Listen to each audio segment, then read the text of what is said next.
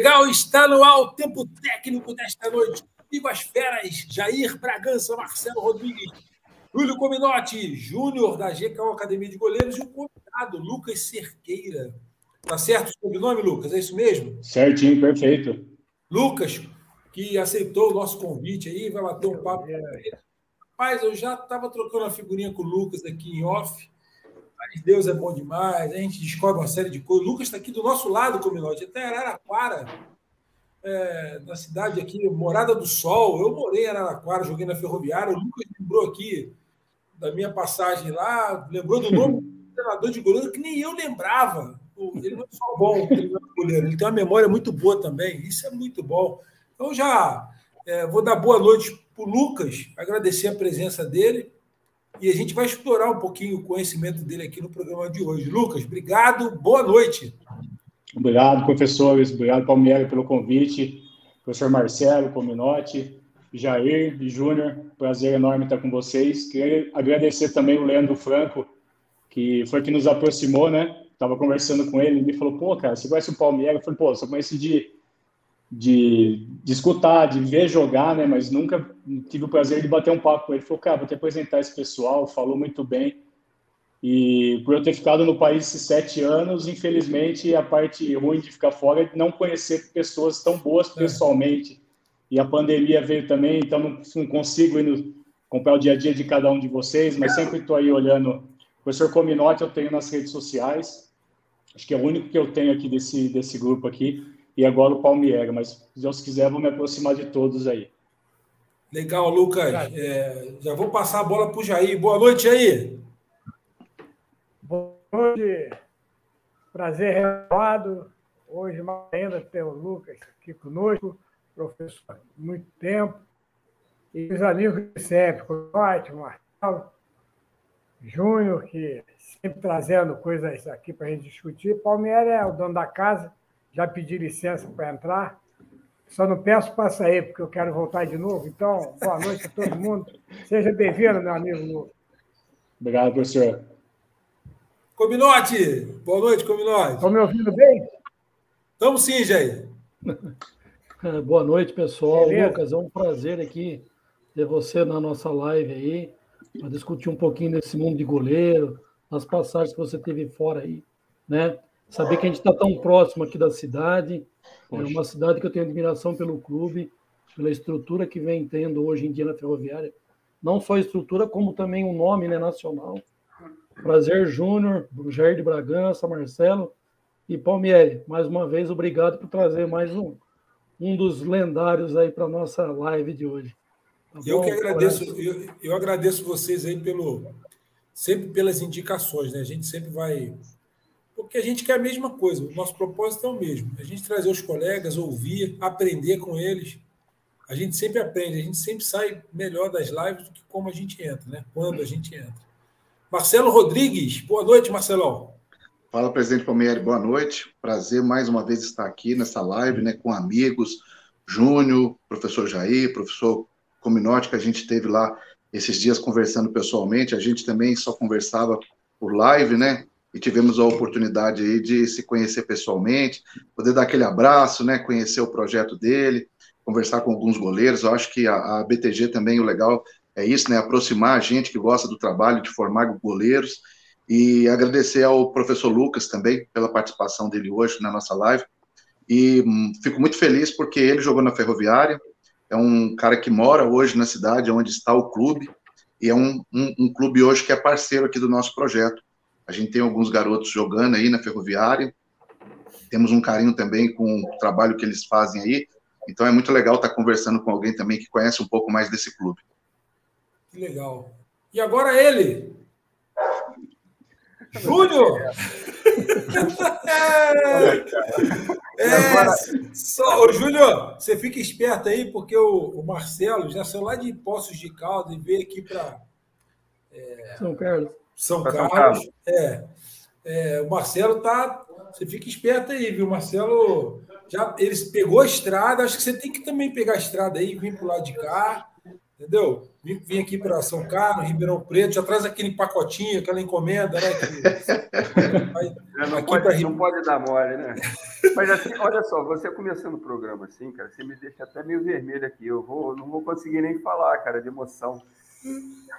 Mas o, o, Marcelo, cara, o Marcelo eu já tive a oportunidade de ir lá e visitar o projeto dele, inclusive, foi muito legal, né? Um evento que ele fez lá em Poços de Caldas, eu, eu fiz questão de ir lá, né? Foi muito bacana. E eu acho que a gente tem que fazer isso mesmo, a gente tem que traçar uma pergunta. Lucas, grande prazer te conhecer, cara. É, eu, acho que, eu acho que a gente tem muito a aprender com você aí. Ouvir é sempre bom, né? Eu penso que a cada programa que, que nós trazemos um convidado aqui, é, nós, é, nós, como o Palmeiras falou, nós saímos melhor né, do que nós entramos, afinal de contas, é, as palavras elas são muito importantes, né, o aprendizado é contínuo. Né? Então, Sim, eu acredito que a gente, possa, a gente possa trocar figurinha aí bacana hoje, é, escutar um pouco da tua história aí, né, da tua metodologia de trabalho, e vai ser muito legal para todo mundo. Desafios para a formação de um bom goleiro. A gente tem trabalhado esse tema aqui, meu caro Lucas. É, a gente vai explorar ele aí no decorrer da nossa conversa, né? Porque o treinador de goleiro tem uma série de desafios que ele precisa enfrentar. E a gente começou a falar sobre isso no programa passado, e a gente uhum. achou muito interessante, porque por se tratar de vários né, desafios, uh, até o Cominote trouxe um que eu, que eu destaquei, que é o desafio da gratidão. É, a gente pode falar do desafio da humildade, o desafio de querer aprender, de seguir crescendo dentro da, da função, porque alguns colegas, infelizmente, acham que sabem tudo, aí acabam batendo na tampa, né? Quando a gente bate na tampa, acabou, não tem mais pra onde você ir. Então, Sim. a gente pode bater na tampa. A gente tem que estar sempre procurando ouvir, aprender é, essa integração aí, né? O Marcelo saiu lá de Poços de Caldas e veio aqui para São Carlos, estreitar relacionamento. A gente espera que a pandemia dê uma trégua é, para que a gente possa realmente uh, se ver pessoalmente, trazer um curso da BTG onde a gente possa se reunir. Né? É. Isso vai ser um. Puxa, vai ser uma alegria muito grande. A gente espera em breve conseguir realizar isso. Hoje você é nosso convidado. A gente já sabe que você, para quem não sabe, você está em Araraquara. Sim. Né? Na cidade de Araraquara, coladinho aqui em Ribeirão Preto, perto também do Cominote, que é São Carlos. O Marcelo está em Poços de Caldas. Jair é prefeito lá no Rio de Janeiro. Né? de um dos bairros carioca, Jair, Jair manda prender, manda soltar. O Júnior está ah, no Rio de Janeiro, mas não está na Gema, está na Clara, não é isso, Júnior? Ó, ó, libera o áudio aí, Júnior. Isso, é uma cidade, é uma cidade serrana chamada Vassouras. Bonita cidade. Eu, é, eu, já, eu, disputei, eu disputei um torneio aí quando era juvenil, muitos anos atrás. Uhum, e, é, muito legal. Tá, tá bem. A gente está, graças a Deus, está todo mundo com saúde, estamos aqui. Lucas, quero saber o seguinte: primeira pergunta, como é que. É, eu já sei, mas vou fingir que não sei, né? Como é que futebol, onde é que você começou jogando? Como é que futebol apareceu na tua vida? Uh, jogaste no gol? Fizeste Sim. o quê? E conta pra gente um pouquinho aí do teu começo. Vamos, vamos começar. Então, professor, e professores e ouvintes. Comecei jogando na Ferroviária, mas as escolinhas é, na linha, né? Como acho que todo mundo, com 9, 10 anos de idade. Comecei na escolinha de futebol da Ferroviária e fui até os 14 anos na escolinha. Aí, depois disso, eu mudei para uma escola. E jogava de quê? Quando estava na linha, jogava de quê, Lucas? Eu era meia, meia esquerda, eu sou canhoto. Opa, não é fraco não, hein? Aí, aí, Cominote. era meia mas não gostava de correr. Pode completar. Aí depois disso eu, eu fui para uma escola que respirava voleibol, né? Então quem era o professor dessa escola era o Sérgio Bergantin, que foi goleiro da Ferroviária do Palmeiras. Acho que vocês já já ouviram falar dele, né? É. E ele daqui de Araraquara.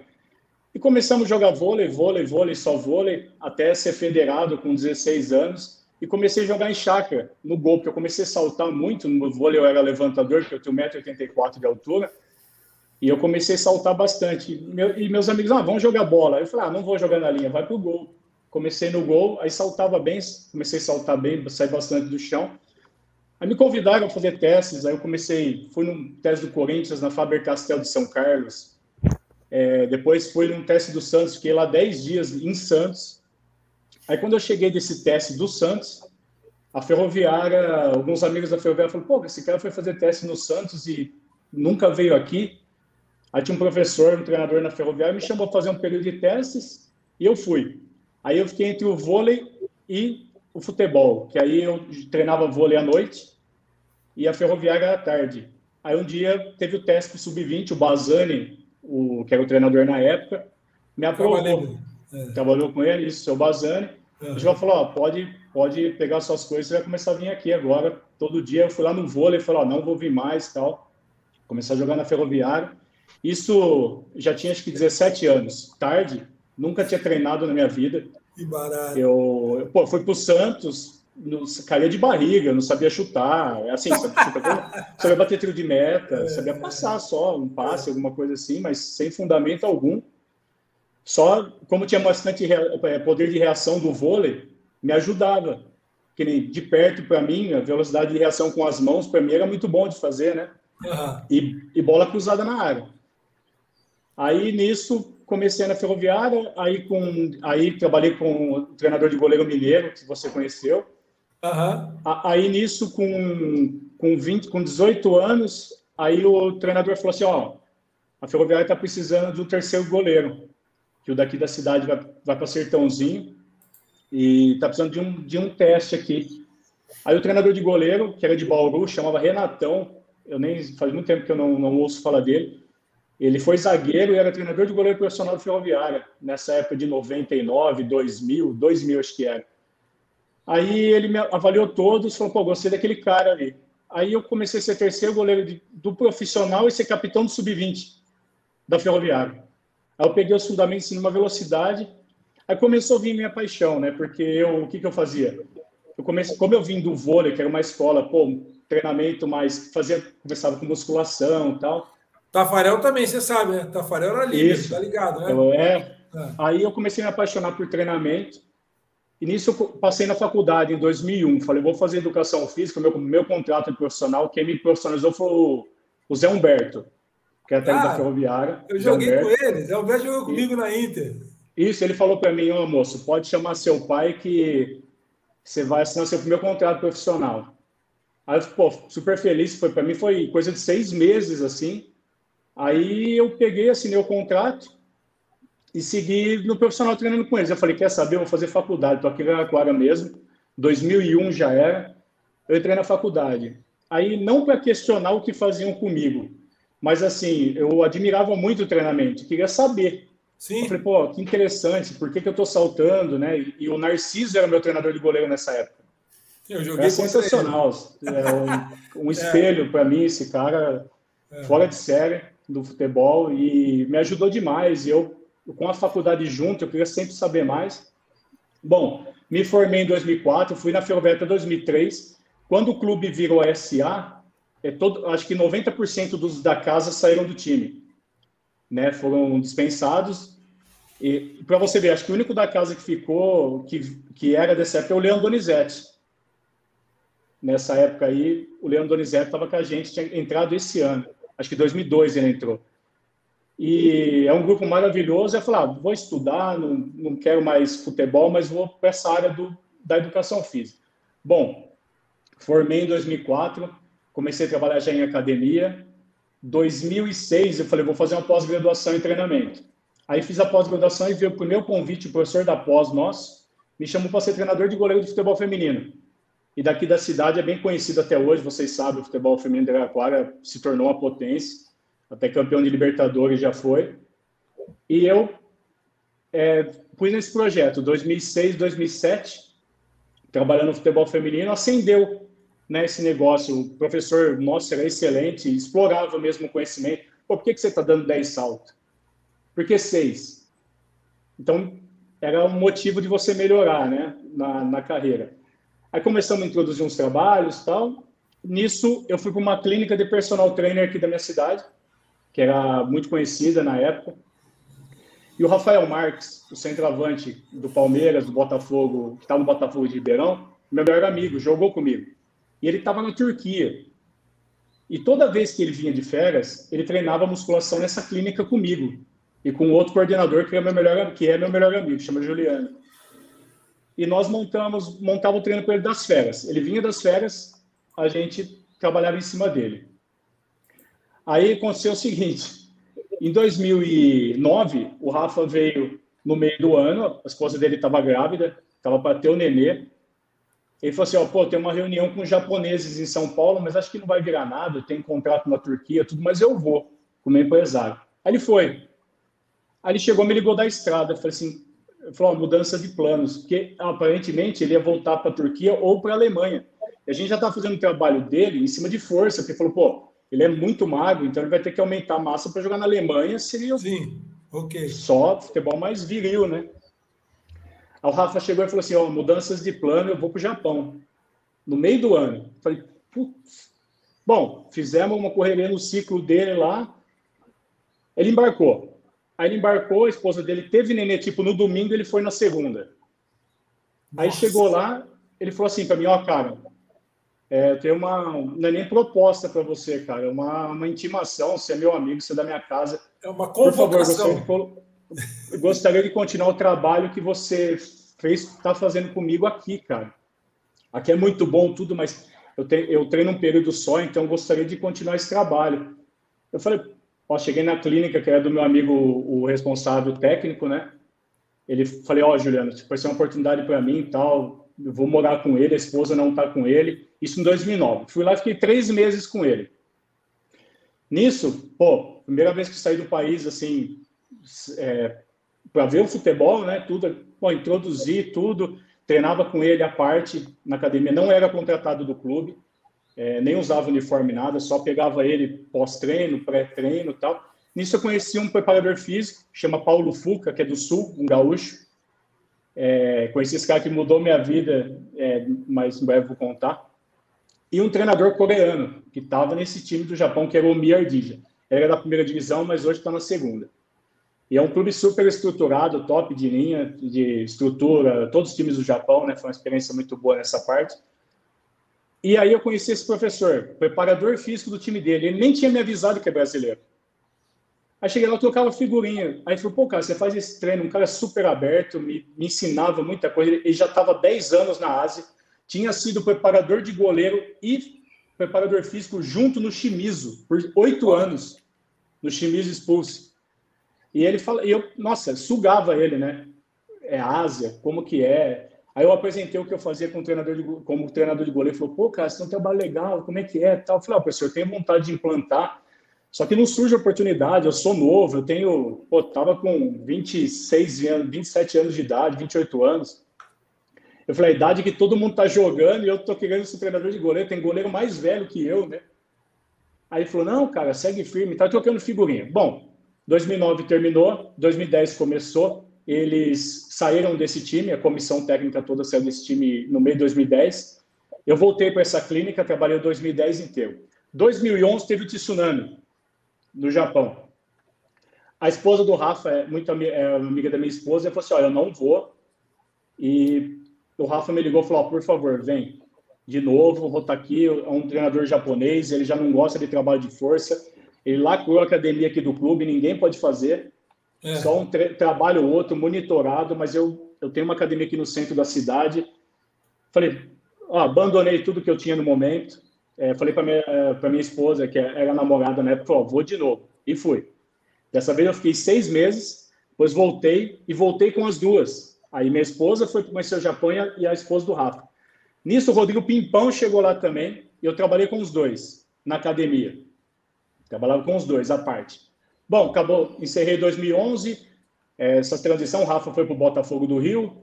Aí, 2000, eu, aí 2012 eu tô aqui, meu amigo me liga da academia e fala assim, ó, oh, volta a trabalhar aqui. Fala, ah, Juliano, não quero agora, eu quero seguir nessa vida, seja o que Deus quiser, tô sem nada agora. E deu um, apostei todas as minhas fichas, e apostei minha ficha em nada, literalmente, porque eu não tinha nada. Você falou, Bolo, você tem alguma coisa? Não, não tinha.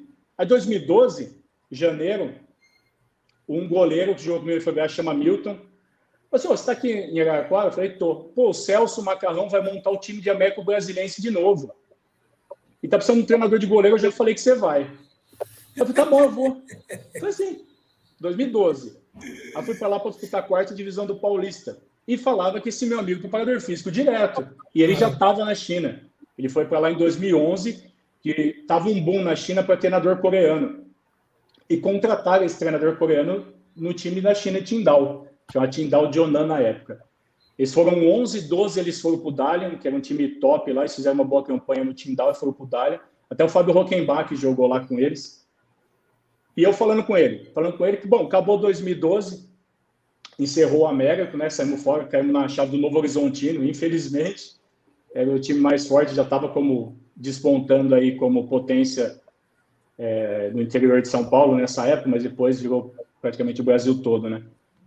Aí encerrou as atividades, aí em 2013 eu comecei a falar com ele, ele chegou e falou assim para mim, ó, vou te falar uma coisa, tem um treinador de goleiro aqui que é sérvio, ele não vai ficar. O treinador teve os atritos com ele e tal. Eu não estou te prometendo nada, só estou te falando, tira seu visto, é, se der alguma coisa errada, eu pago para você. Eu falei, não, professor, o que, que é isso? Vou pagar visto, eu tiro, o maior prazer, se acontecer alguma coisa. E comunicação assim, mas nada de, não me iludiu, não falou, acho que você vai vir agora. Ele já estava em pré-temporada, já era 15 de janeiro, a China se apresenta dia 17 de dezembro, 15 de dezembro nessa época, né? Porque os jogadores chineses treinam, os estrangeiros chegam depois, os jogadores.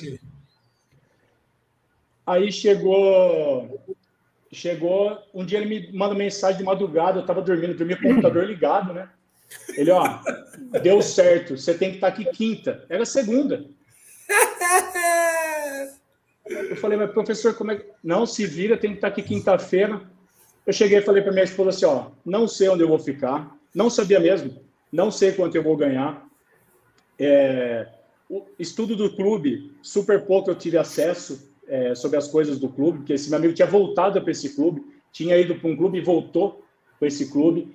Ele já estava em pré-temporada. Eu embarquei para uma cidade que chama Kunming, é alta. Cheguei lá dia 22 de dezembro. E o treinador coreano que estava no Japão que estava lá. Aí falou: bem-vindo tal. Aí eu cheguei lá com 30 horas de viagem. No outro dia, treino, três períodos. Três vezes na semana, três períodos. Assim, foi um choque para mim, porque a cultura deles. Aí, fuso, horário, fuso horário, fuso horário, períodos. Trabalhando o, três o idioma, por mais que você tenha o inglês, Sim. os caras falam tudo, Exato. tudo, né? É. Exato. Aí, estava lá nessa cidade, fica mais ou menos uns 10, 12 times nessa cidade. Então, ali eu conheci muito brasileiro. O Walter Grasman, preparador físico, era do Tianchun na época. Ô, raça, está espalhada pelo mundo, né? Ô, raça, esse brasileiro. Não, vários, vários jogadores. Então eu fiquei, aí tinha que, aí começa a parte cultural, né? Aí no dia seguinte a gente, eu fui indo pro café, meu amigo, oh, onde você vai? Peraí, tem que esperar todo mundo. Tem que esperar todo mundo se perfilar. Sete e meia da manhã, é sete horas da manhã, na frente do, do, onde a gente, no nosso prédio ali do nosso bloco, o treinador vem, faz uma saudação, o capitão fala e todo mundo sai. Foi ali que eu, é, macarrão de manhã, iogurte no almoço. A cultura do chá, que eu tenho até hoje, o chá que eu aprendi na China praticamente foi cultural que eu aprendi lá e para mim levei para a vida inteira. Bom, início 2013, 70 dias de pré-temporada. Eu falei que é o único lugar do mundo que você pode levar o jogador ao overtraining antes de começar o campeonato. 70 dias de pré. Gente! Eu não tive 70, né? Porque eu cheguei dia 22 de janeiro, mas meu amigo estava lá desde o dia 15 de dezembro. É. Aí começou, né? Aí fui apresentado aos goleiros. Tinha goleiro de 32 anos, eu tinha 30. Então, mais velhos do que eu. Aí, para passar toda essa metodologia, então, é, você começa devagar. Porque eu tinha na minha cabeça o quê? Eu não tinha conversado com ninguém, mas esse meu amigo, o professor, me deu muitas dicas. Assim, não traga o Brasil para a China é claro, você é estrangeiro, você veio aqui para fazer diferença. Mas, primeiro, depois na minha cabeça, conhecer os caras primeiro. Conhecer a cultura desses caras primeiro. Bom, plantação do trabalho, é, inserir a musculação no pré-treino, para eles individualmente. seguindo as diretrizes da metodologia de do que se faz no campo, se faz na academia, tipo, seguir o, o, a diretriz do treino, tipo, mostrar para eles isso, entendeu? Foi o grande, o grande segredo no começo, né? Aí, explicar o que é um treino de potência para goleiro, explicar o que é um treino de força para goleiro. Nisso eles foram, é, não saindo da especificidade, né? Pô, na especificidade do campo, na sala de musculação. Eles foram começando a gostar do trabalho, voltamos para nós, aí depois nós fomos para a Coreia, ficamos mais 25 dias na Coreia, um jogo treino mais, mais pegado, né? Porque o treinador era sul-coreano, então nós fomos para a Coreia do Sul, e mais 25 dias. Aí voltamos, aí parou o ano novo chinês, aí já começou o campeonato. Nisso, essa comissão, ela saiu com seis meses de trabalho. Os que me levaram. Todo mundo saiu. Aí me chamaram no, no quarto e falaram assim: Você quer ficar? Sem falar para o treinador que ele ia sair. Falei: Eu não, já estou aqui. Não, não, estou perguntando se você quer ficar. Eu quero. Tá bom, só isso. Me mandaram para o quarto. Aí chamaram esse meu amigo e chegou e falou assim: Bah, e gaúcho, né? Bah, é. todo mundo caiu. Mas, ó, acho que você vai ficar. Eu falei, nossa, professor, o que, que eu vou fazer aqui, cara? Comunicação, seis meses. Bom, todo mundo é. foi embora, fiquei sozinho. Aí veio um sérvio treinador, foi da seleção de Gana, tentando salvar o time do rebaixamento. Oito jogos só, caímos para a segunda, 2013. Aí 14, 15 na segunda divisão nesse time. 15, passou 15, Quatro meses de salário atrasado, o clube mudou de empresa, ficou uma loucura.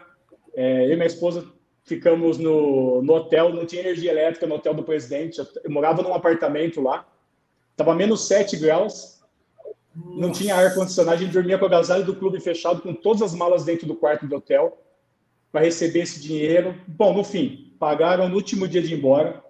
Eu levei todas as minhas coisas embora e falou: e no que vem? Que, não sei. Que, que ano isso, Lucas? 15. Tá. Final de 15. Aí eu voltei para o Brasil, aí eu estava em Florianópolis, num congresso de, de treinamento em Florianópolis. Começou meu celular, pam, pam, pam, esse meu amigo, ó, 90% certo, a gente vai para o Chongqing Li Fan. Quer ir? Falei, o quê? Pode já, me coloca no avião. aí o Chongqing Li Fan tava o Jael, o Cruel, o Fernandinho, brasileiro, né? O Fernandinho já está na China faz um tempo, até naturalizou chinês. É da seleção que é de Limeira. E o Giliotti era o centroavante que jogou no Independente, hoje está no México, o centroavante. É um argentino, gente fina pra caramba. Nisso, fomos para esse time, com três anos de contrato, é, para esse clube. Aí chegou o Allan Kardec no meio do ano, aí já, já era um clube um pouquinho melhor. Né? Então, vivi essas duas fases nesses dois clubes. Esse que é um clube organizado, o primeiro que eu fui, mas de menor expressão, mas organizado, só ficou desorganizado depois em 2015 e o Chongqing, que é um clube que não era, era um mediano, mas a torcida fanática, tem 30 milhões de pessoas a, a província, é, cada jogo 45, 50 mil no estádio, todo jogo, pouca porcentagem é, em relação à população da, da cidade. A cidade respirava futebol e nós ficamos lá. Aí trabalhamos nesse clube, foi ótimo, ficamos acho que em sétimo lugar nesse primeiro ano. Segundo ano também, aí o clube, aí nós fomos, o clube fez parceria com o Granada da Espanha. O presidente chinês comprou o Granada e comprou um time de basquete da NBA. E tinha já o Chongqing, que era empresa de motores, né? Chongqing Lifan. E o senhor que era dono da Lifan, nós conhecemos ele. Ele morava no clube, ele ficava andando, o senhor 90 anos. Ele vendeu 90% da empresa, só ficou com 10% do clube. Então ficou na mão desse, desse, desse chinês. Aí, 2000, fomos para Granada, na Espanha, na festa de inauguração, fizemos pré-temporada no Granada. Eu conheci o Andréas Pereira, conheci o, o Shoa, goleiro, estava no Granada na época, o mexicano. E com, no segundo ano, final do segundo ano, saímos desse time. Eu tinha mais um ano de contrato, mas a empresa assumiu, pôs o Paulo Bento, português e treinador. Trouxe a comissão dele técnica toda. Português, é. O português, é. Aí meu amigo falou, ah, vamos embora, tal, pô, vamos embora, tudo.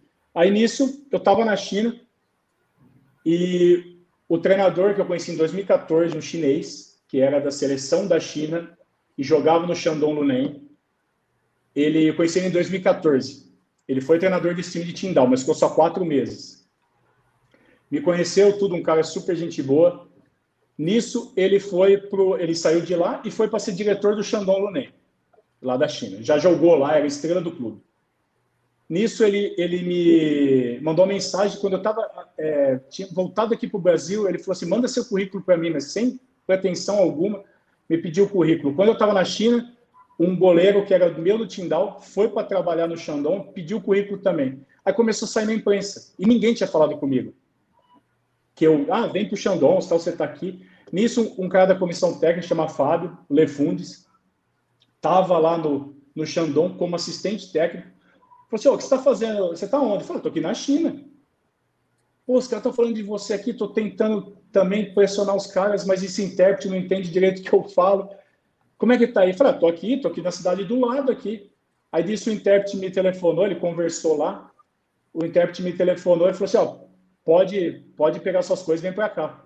Vem pro Xandão, começo de 18. Tava lá, final de, de 17, né? Embarquei para Dinan, que é a cidade do Xandão, dia 2 de janeiro. Pô, cheguei lá, o que eu falo, né? E esse treinador, eu estava em 2017, que assim, a China é assim, você joga o time A no sábado à noite. Domingo de manhã tem o jogo do time B. É um campeonato que vale ponto. Em caso de, de empate na primeira divisão com rebaixamento, por exemplo, esse time B define quem cai, por exemplo. Então é um campeonato sério. Então joga geralmente os reservas do A com o sub-20 e mais algum estrangeiro que não foi utilizado.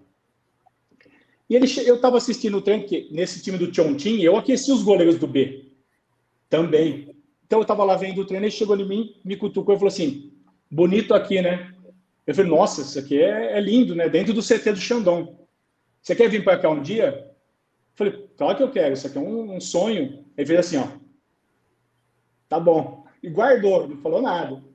Bom, nisso encontrei de novo essa comissão em 2018. Aí o que eu falo, já é outra realidade. Eu trabalhei num time é, pequeno, médio, e o Xandão é fora completamente da realidade. Né? Você tinha uma academia lá, o, o, clube mesmo é mantido por uma estatal, né, que é uma empresa de elétrica, né, que é a de energia elétrica, que é a Lunem. Então eles compraram o CT aqui do Desportivo Brasil, né, acho que vocês conhecem. Então esse abriu as portas para mim. Aí tive material humano melhor, trabalhar com um goleiro de seleção, consegui manter ele na seleção porque ele vinha de lesão nas costas. Nós fizemos um 2018 excelente, 30 jogos na liga, 17 vitórias, acho que 5 empates. Classificamos para a Champions League e fomos para a final da Copa da China. E empatamos 1 a 1 com o Beijing do Renato Augusto na casa deles e 2 a 2 em casa nos tirou o título. Esse 2 a 2 na nossa casa, mas nos classificou para a Champions League. E esse título, o Diego Tardelli fez um gol no último minuto. Aí saiu um escanteio.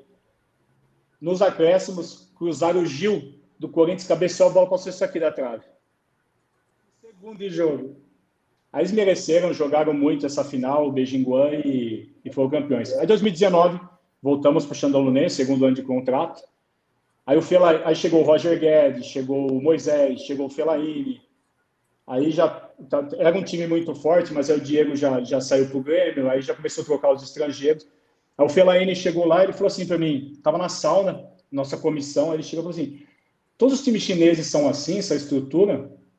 Eu falei, ah, uns três, quatro, né? São, nossa, cara, nem no Manchester United a gente tem essa, essa estrutura de, de espaço, de, de, piscina, de sauna, de, regenera, de recuperativo, departamento de performance, tinha já o Shandong. A cozinha, o, o cozinheiro do Wagner Love ensinou as cozinheiras do Shandong a fazer feijão. Tinha feijão todo dia, feijoada no, no clube. A gente morava num flat dentro do clube, todos estrangeiros. Então, nisso, para nossa comissão foi boa, porque era um espanhol do Barcelona, o Fábio e eu. Então, nós que montávamos o treino. Então, a gente não tinha interferência desse treinador, que era muito bom, e ouvia a gente.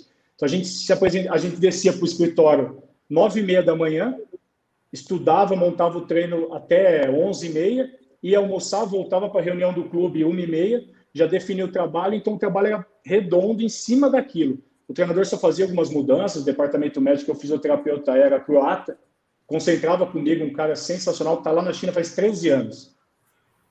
O filho fala chinês, faz faculdade lá. Então, nós, nós pegamos, esses dois anos foram ótimos, disputamos Champions League, fomos para a final da Copa de novo da China em, 2000 e, em 2019, perdemos a final novamente com o time do Xangai Shenhua. Aí eu voltei para o Brasil em 2019, deixei todas as minhas coisas na China.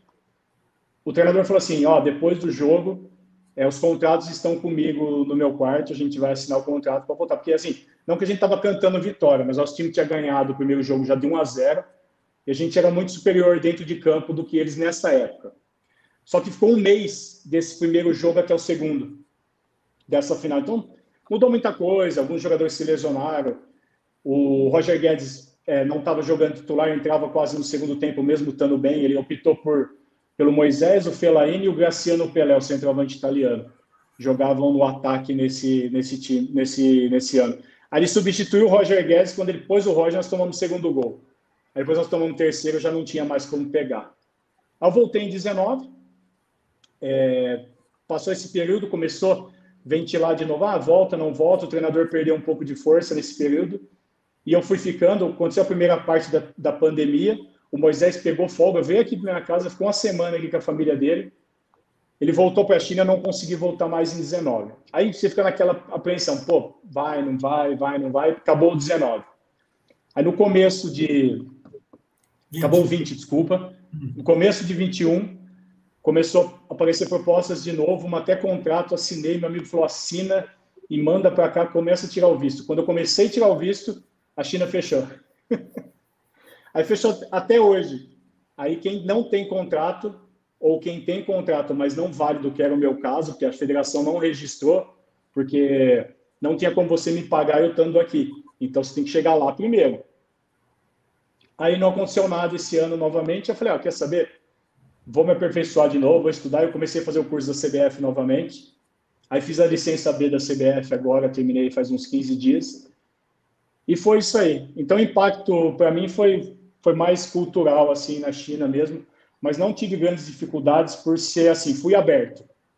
Né? Porque a gente escuta muito relato, ah, não, vou bater o pé, assim eu não aceito, é, não aceito assim, não quero assim, esse treinador não gosta de mim, não sei o quê, aí a pessoa expande e acaba vindo embora. Eu não, fui para aprender, fui para me aperfeiçoar, então, para por os métodos que eu tinha na cabeça, eu consegui pôr todos lá, e graças a Deus eu nunca tive interferência, e todos os treinadores que eu trabalhei nesses três clubes, eu nunca tive interferência nessa parte técnica ali dentro. Então foi muito bom para crescer, profissionalmente como homem também, foi muito bom. Acho que nós estamos.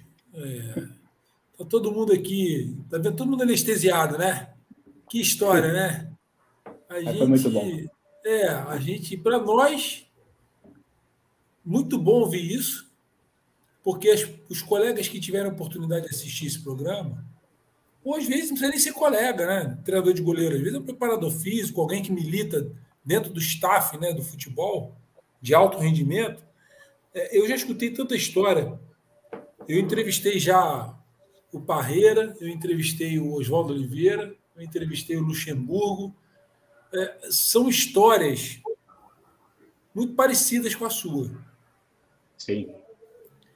Cada um na sua proporção e dentro da sua área de atuação, mas muito parecida pessoas que estiveram em um momento importante da carreira deles abertos, dispostos e, e ávidos pelo, pelo conhecimento, pelo novo, né? não criaram barreiras, dificuldades. É, eu tenho uma pergunta de aspecto cultural, mas, e depois eu vou abrir aí, acho que o Júnior já levantou a mão, vou abrir para os colegas é, fazerem a pergunta também. Eu, a grosso modo, ouvindo tudo isso que você está é, contando para a gente, né? Eu queria saber de você o seguinte: o que, que você gostou muito estando na China? Vou falar da China especificamente. Sim. Né? E o que, que você não gostou? Você, ó, Palmeiras, isso aqui é muito legal lá. Estou dentro. É algo que não tem no Brasil. É cultural. Você já falou do chá aí, você deu um toquezinho, né? Sim, Mas, assim, o chá foi sensacional. É, o que que, o que que, quando você chegou lá, você falou assim, putz, isso aqui é o meu conforto. Não, não vale salário. Salário eu já sei, né? Quando o salário bate na conta, o cara esquece as raivas e ele continua ali. Beleza, não estou falando disso. E o que que você não gosta? Quer dizer, o que que foi muito legal e o que que você tem que engolir quando você está lá? Ó, o legal que eu te falei, culturalmente sensacional. Eu já vinha de uma, já gostava bastante da cultura japonesa, conheci pessoalmente no Japão. Cultura chinesa é completamente diferente, foi ótimo. Comida, experimentei de tudo de comer. É, morei em apartamento que o clube me deu, foi ótimo. Vizinhos chineses, clube, todo mundo chinês. Trabalhar com goleiros chineses foi muito bom. Então, é uma cultura, não sei se alguém tem uma pergunta sobre base, né? Mas os chineses, eles não têm o trabalho de base que tem aqui no Brasil, que você começa com 11 anos, 10 anos de idade. Os chineses, na minha época, 13, começavam com 17, 18 no gol. Então, isso é, fazia falta para mim. Sim. Mas eu gostei disso porque o que eu ensinar e saber dosar, eles vão pegar, porque o chinês é muito inteligente. Não tem aquele vício, né? O goleiro não vem com não. vício nenhum. Isso. Então, assim, você corrigia.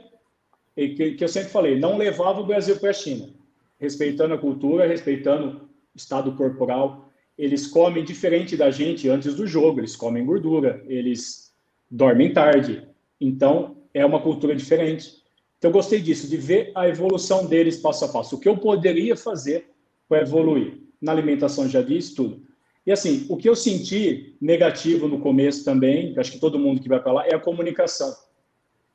Porque assim, mesmo você tendo intérprete, ele, o intérprete chinês, eles são ótimos, eles estudam, falam espanhol, falam português, falam inglês. Só que eles não têm, que nem é, o, o, o, vocabulário nosso do futebol. Eles não, o intérprete perguntava assim, o que, que, é, que, que é linha alta?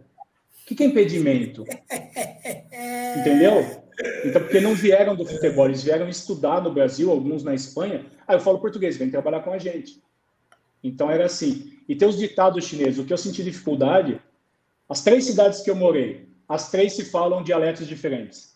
Lógico, eles conversam em mandarim, só que tem dialetos diferentes na cidade. Também. Então, eu cheguei em Chongqing. Além, eu... além do mandarim, ainda tem o dialeto da cidade, é isso? Tem o dialeto da cidade. Então, eu além. cheguei lá nessa cidade de Chongqing, que era um clube caseiro. Tinha muito jogador da cidade.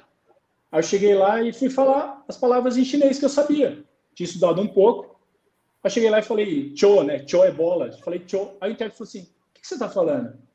Eu tô falando bola. Não, não, aqui é diferente. Eu falei, o que é diferente? Não, aqui é cho. Eu falei, mas é a mesma pronúncia. Não, não é, muda. Aí ele falou assim, aqui é outro, outro dialeto.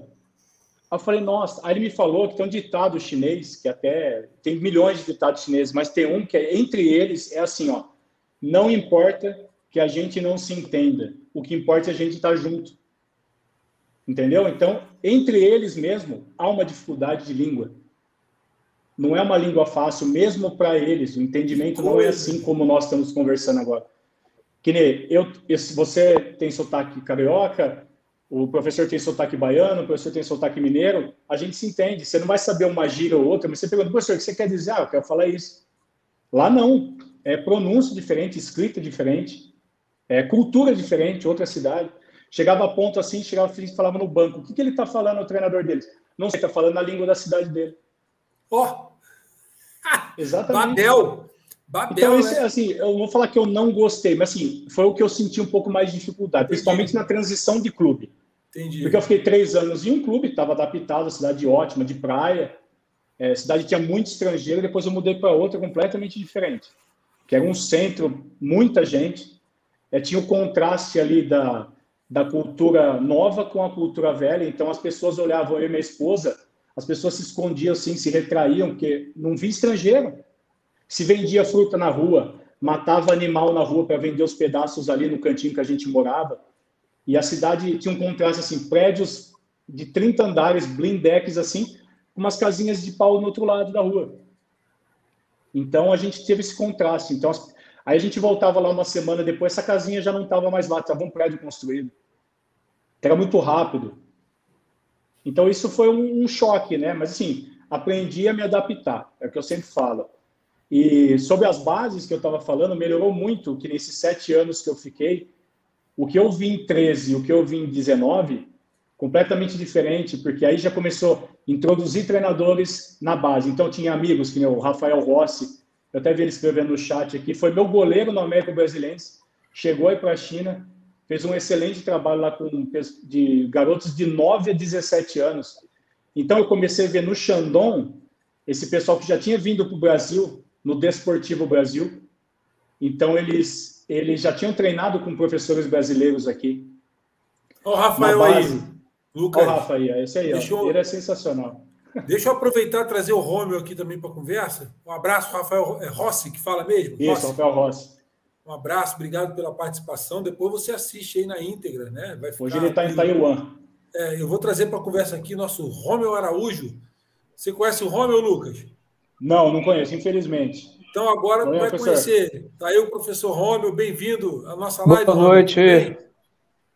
Boa noite, boa noite. Bem-vindo, Lucas, à nossa ABTG. Seja bem-vindo. Boa noite aí, Palmieri, Júnior, Jair, Cominotti e Marcelo. Um abraço a todos. Legal, Rômulo. Eu parei de propósito, trouxe o Rômulo para o Lucas beber uma água aí. Nós estamos aqui. É... Todo mundo está anestesiado com a história do Lucas. E eu. Depois, se você não conseguiu acompanhar, Rômulo, pega aí do começo, que é enriquecedor. É enriquecedor. Às vezes a pessoa fala assim, pô, eu estou no futebol, não vou ter chance. É, coitado de mim, né? Ficando naquela posição comiserada. É, é, tá difícil para todo mundo. Mas eu não vi em nenhum momento aí o Lucas. Não vi o Lucas com nenhum tipo de indisposição, má vontade. Tudo que ele, tudo que ele falou aqui para a gente nesses 40 minutos aí de explanação dele foi é, tudo eis-me aqui, tudo com positivismo, né, com otimismo, é, com garra, com vontade de fazer e dar certo. É, eu acho que. Eu acho não. É um, é um perfil, isso é um perfil de personalidade que eu tenho reparado nas pessoas que são felizes porque fazem o que amam e ela acaba sendo bem sucedida.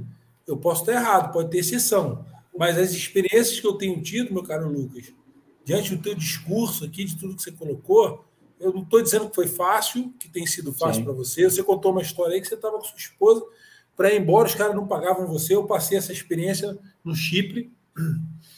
É, também, eu já tomei calote de empresário, já passei aperto porque o clube ficou de me dar o visto de trabalho e eu andava como foragido no país, quer dizer, eu estava ali legal porque eu não tinha o visto.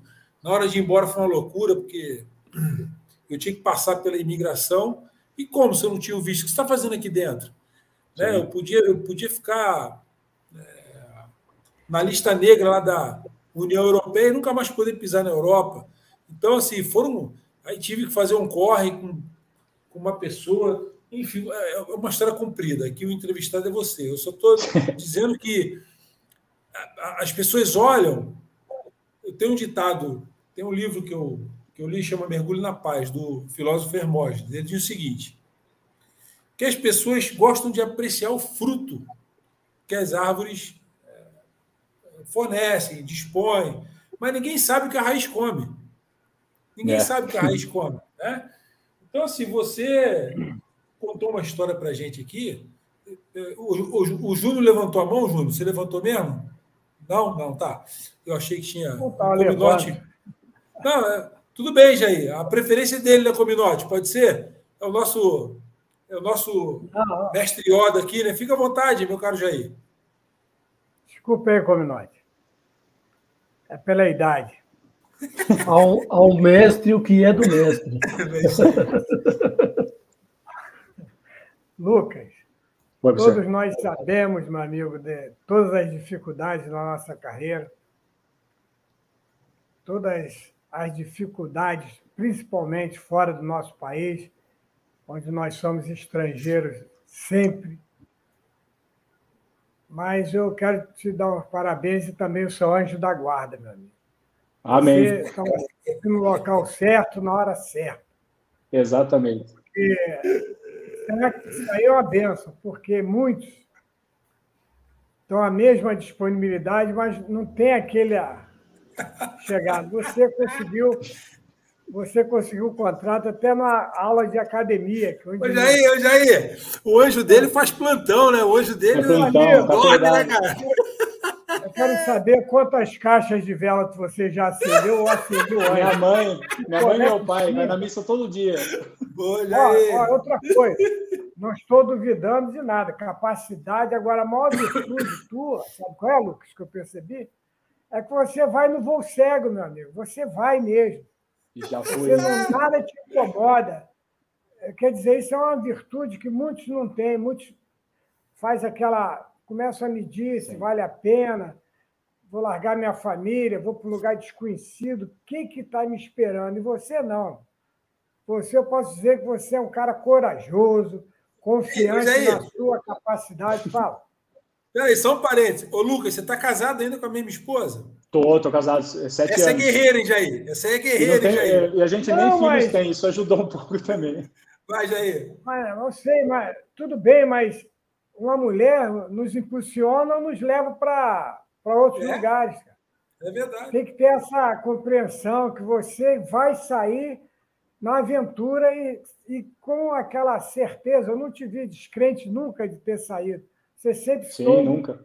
Antecipadamente que você ia se dar bem pela tua capacidade, pela tua curiosidade, principalmente, e disposição de largar uma família, passar todos os perrengues que nós conhecemos, quem mora fora do Brasil passa, trabalhando em futebol, porque já é um prestígio maior, você não chega anonimamente, não chega escondido, você chega com uma estrutura de esperando. Mas eu, sinceramente, fiquei impressionado com a tua disposição, com a tua sim, vontade de crescer. E, ó, parabéns para a esposa, hein? Muito obrigado, um professor. Ela está vendo. Agora, vale mais do que, às vezes, uma aventura de qualquer jeito, um voo cego, como você fez. Tá bom? Sim, com certeza. E, ó, anjo da guarda, sobra um pouquinho para gente. Continua aqui. Como é que chama, como é que chama a tua esposa, Lucas? Priscila. Priscila. É, deixa, deixa um abraço para Priscila aí, né, Jair? Ela tá vendo, Parabéns. tá vendo outro quarto, acho. É guerreira, essa é guerreira. Essa é. E eu fui, e quando eu fui em 2013, eu fui sem ela, né? Porque eu fui nessa pré-temporada, a gente ficou lá dois meses. Aí depois que eu voltei para minha cidade, antes da liga, ela pediu demissão do emprego dela. Eu falei, ó, pode vir, a gente se vira aqui e tal. Ela pediu demissão e foi. A nutricionista também formada e foi. Você sabe que as pessoas têm dificuldade de entender essa relação do marido e mulher é, aos olhos da de quem é cristão, por exemplo, né? Uhum. É, a mulher, o termo submissa é a pessoa que está debaixo da mesma missão de alguém.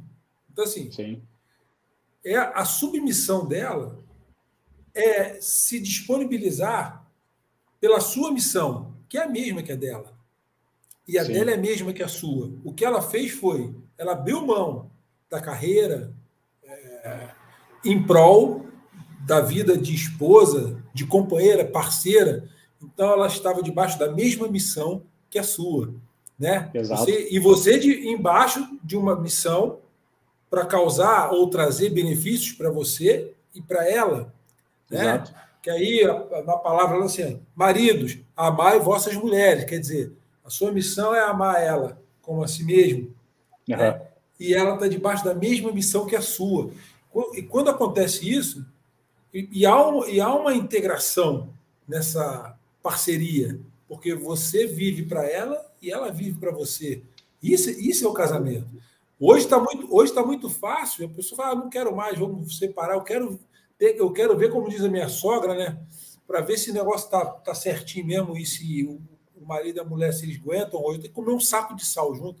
E é uma saca de sal, né? A saca de sal é, é. de 50 quilos, sei lá, pô. Você, você compra um quilo de sal, meio quilo de sal na sua casa, dura, sei lá, oito meses. Aliás, eu nem aconselho comer muito sal, que faz mal. Todo mundo sabe que faz mal. Mas você comer uma saca de sal junto não é fácil demora muito tempo, muitos anos. Então, concordo com o Jair.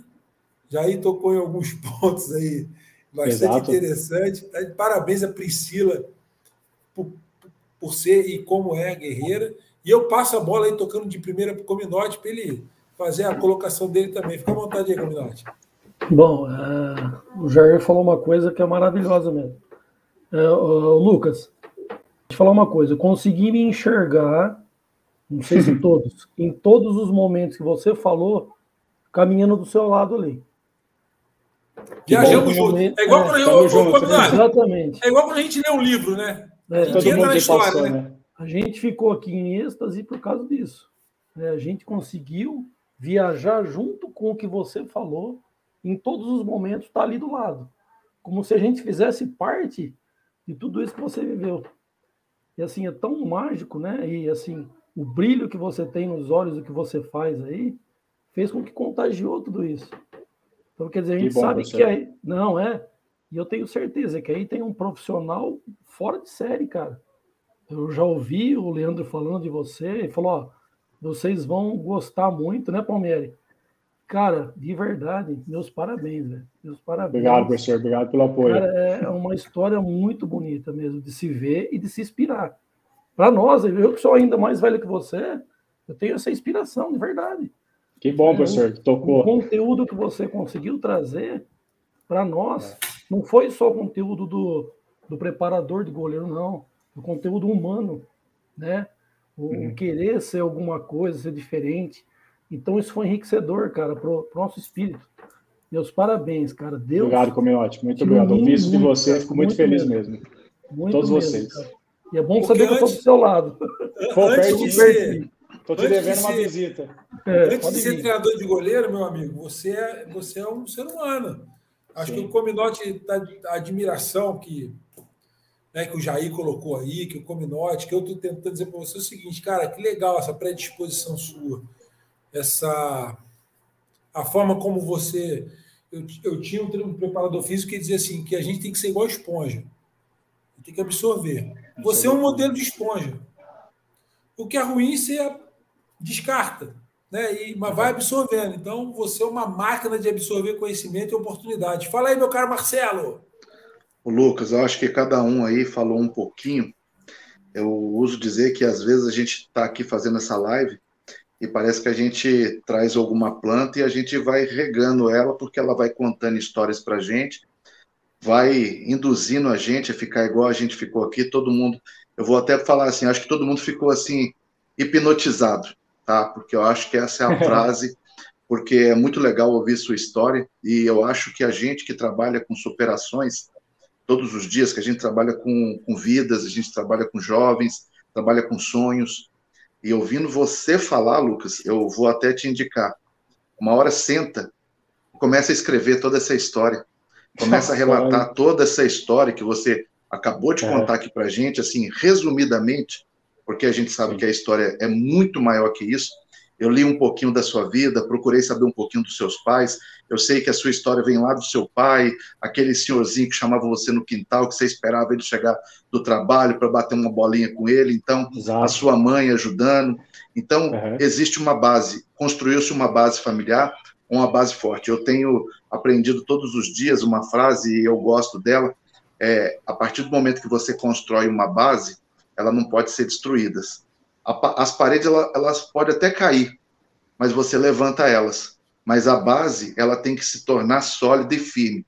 Um exemplo você vê aí, ó, Palmieri, professor Jair Bragança, professor Rômio, que está aí. Eu estou dizendo desses caras que são caras que têm uma história. Eu, o Jair, o Cominote, o Júnior, nós estamos construindo. Mas todos os dias que a gente vem aqui, que a gente participa dessas lives, a gente aprende alguma coisa, agrega alguma coisa na vida da gente. Só que a gente sabe que a vida não é só de felicidade. Existem os momentos bons e os momentos ruins. Os momentos bons você construiu. E a sua família, como o presidente Palmeiras colocou bem aí, acho que a gente só consegue construir a partir do momento que a gente começa a construir uma família. E a sua esposa, ela é responsável, sim, por tudo que você conquistou. E você é um cara sonhador, um garoto que veio de uma estrutura familiar muito boa e vem buscando a cada dia. Eu tenho certeza que você vai ser muito feliz ainda. Mas eu só queria te fazer uma pergunta. Diante de toda essa história, Lucas, é, o presidente Palmeiras até deixou aí um, um adendo aí, quando ele falou assim, que jogou lá fora e muitas vezes não recebeu, ou até mesmo aquela questão de prender o passaporte, de não ter um visto, não conseguir vir embora para casa. A gente teve uma situação agora recentemente de um jogador que se pronunciou na internet, porque não sei ainda, o presidente Palmeiras deve estar acompanhando até mais de perto, e não estava conseguindo vir embora para casa, ameaçado de morte, uma série de coisas. A minha pergunta para você, Lucas, é o que fazer hoje? Quem vai para a Europa? Qual é o caminho?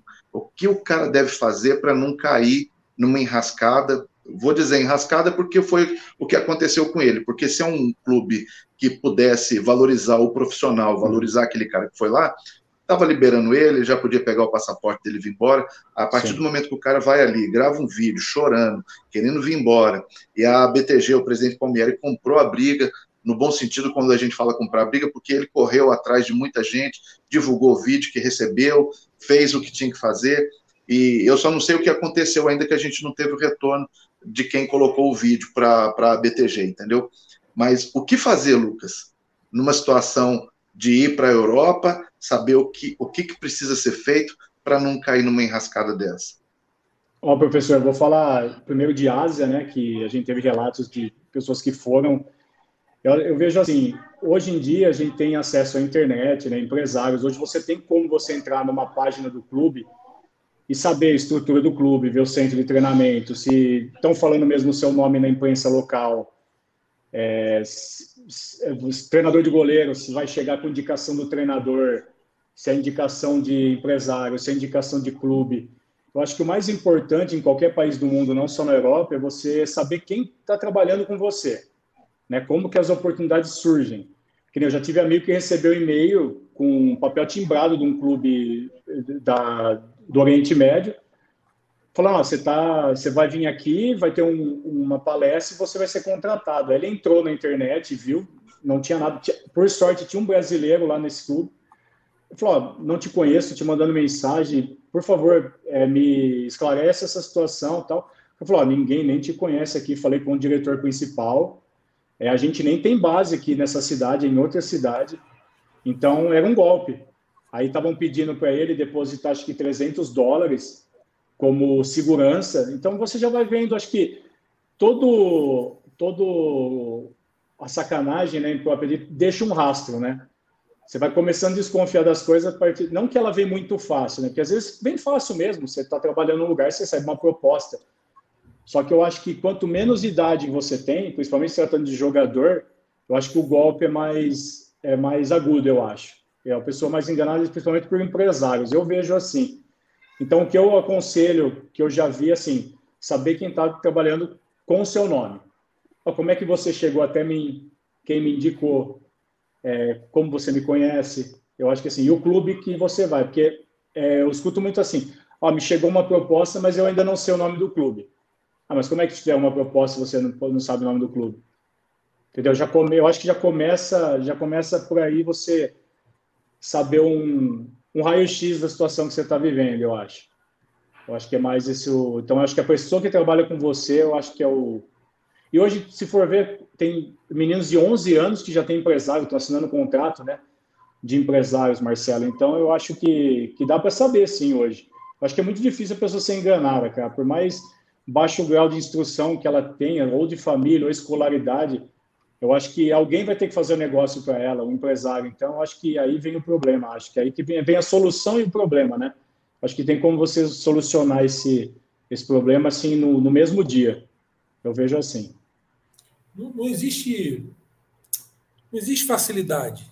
Toda não. a história, né, toda a história que você contou sua aqui, até o presente momento, a gente ela, ela sempre veio com um grau de dificuldade, de coragem de enfrentamento. É, eu, eu sempre digo que tudo que é escondido é perigoso. Ah, tem Sim. que fazer escondido. Mas por que tem que fazer escondido? Exatamente. Já não está legal. Ah, ninguém pode saber. Tudo bem, existem coisas que são dizem respeito a nós. Né? Por exemplo, ah, quanto você ganhou, quanto você teve que pagar para o empresário, se pagou para o empresário. Essas coisas são particulares, não, não diz respeito a ninguém, não dizem respeito a ninguém. Mas assim, eu vou para o clube sim, o clube é tal. Claro que você não vai sair divulgando antes, porque está cheio de atravessador por aí, tem, né? toda aquela, tem aquela estratégia para fechar o negócio, é. ninguém é bobo. Mas, pô, aconteceu. Acho que as referências, né, como você falou, elas são importantes. É... Você pode ver quem é que cai nesses golpes. O, o, o zoiudo. O zoiudo é. é que cai no golpe. Né? Ele, e os caras estão tá no momento de desespero, né? Também tem essa aí. É, é mas complicado. aí não tem, não tem. Aí, meu amigo, a ocasião faz o ladrão. se, se é, não, não tem. Ah, eu vou comprar um carro de 60 mil por 10 mil. Tem alguma coisa errada. Sim. Não tem ninguém bobo nessa história. Aí o espertão fala: é, não, vou me dar bem, vou pegar o carro por 10 mil. Vai tomar um golpe. Vai tomar na cabeça. Então a gente tem que ter um. É, a gente acaba entrando em outra, é, em outra esfera, né? mas tem, um, tem uma passagem na Bíblia em que Jesus diz que a gente tem que ser astuto como a serpente e simples como as pombas. Né? E se você entrar no, Google aí para tentar buscar a interpretação disso, você vai ver várias interpretações. Muita Sim. gente importante, influente, assim, dentro do, do, segmento da teologia, cada um fala uma coisa e tal, mas o que mais chama a minha atenção nesse, nesse, uh, nesse texto, né, nessa passagem, uh, nesse conselho que Jesus dá é o seguinte: é você reconhecer o mal. Você tem que reconhecer o mal. Tu não vê uma serpente aí dando mole, andando na rua. Você não vê. É a coisa mais difícil que tem. Porque ela vive intocada ali e ela só sai para comer, fazer a refeição depois ela volta, se toca de novo. Então, assim, aí você vê o pombo, o pombo é inocente. É... A gente tem que ser inocente em relação às pessoas, ao nosso sentimento, ele precisa ser puro. Né? A, gente, a gente tem que estar sempre aberto para as pessoas, para a gente poder ouvir, se relacionar com as pessoas, mas ao mesmo tempo que a gente tem que estar preparado para reconhecer quando algo estranho está acontecendo. Isso é, peraí, isso aqui não serve para mim. Né? Então está muito fácil, fique esperto. Ah, é muito segredo, fique esperto. Né? Ó, isso aqui, o cara está contando uma história e pô, está pedindo sigilo absoluto e você tem que botar dinheiro no negócio. Peraí, eu estou indo para trabalhar para receber, eu não estou indo para pagar. É claro que uma coisa ou outra você acaba tendo que investir, mas peraí um pouquinho, o que é seu, o que é meu nessa história? Então a pessoa tem que ir escaldada. A gente tem muitos colegas, Lucas, é, dentro da BTG, que são internacionais como você. Aliás, eu quero aproveitar para te fazer um convite para você fazer parte do nosso grupo de trabalho no WhatsApp.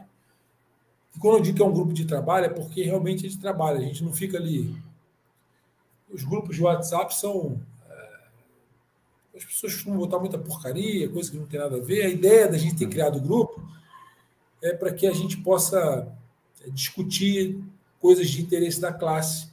Nele participam os internacionais, os nacionais, os associados, a diretoria. Então, eu estou te fazendo um convite. Se você tiver interesse, a gente vai Tem ter toda.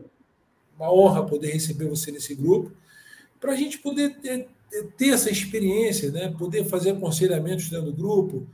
Tem sempre um colega que, puxa vida, está acontecendo isso, o que, que eu faço? Né? Então, tem um, colega que pode dar um conselho, pode fazer uma uhum. indicação, às vezes que não serve para o Lucas, né? Ó, isso aqui eu não vou, eu estou numa, numa, outra, num, num outro patamar, eu estou buscando outra coisa na minha carreira, mas eu acho que isso aqui vai servir para o fulano, aí a gente indica um colega, né?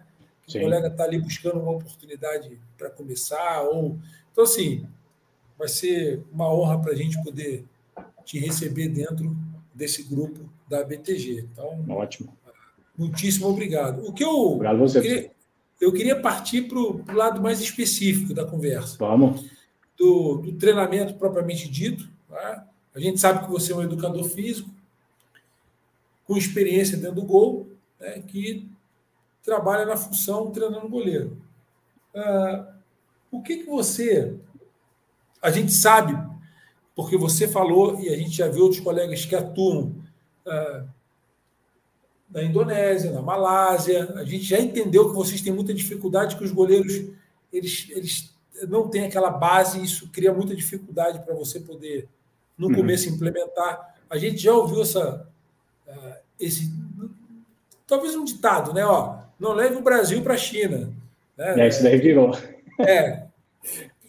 Olha, né, foi o próprio Marquinhos, é, Marquinhos Lopes, que trabalhou muitos anos no Japão. Né? Ele, uhum. ele, ele falou isso aqui para a gente e falou no curso que a gente ofereceu, que vai ser relançado. A gente vai relançar o mesmo curso que é, que é na formação, né, para profissionais que trabalham com, com jovens na captação e na formação até 14 anos.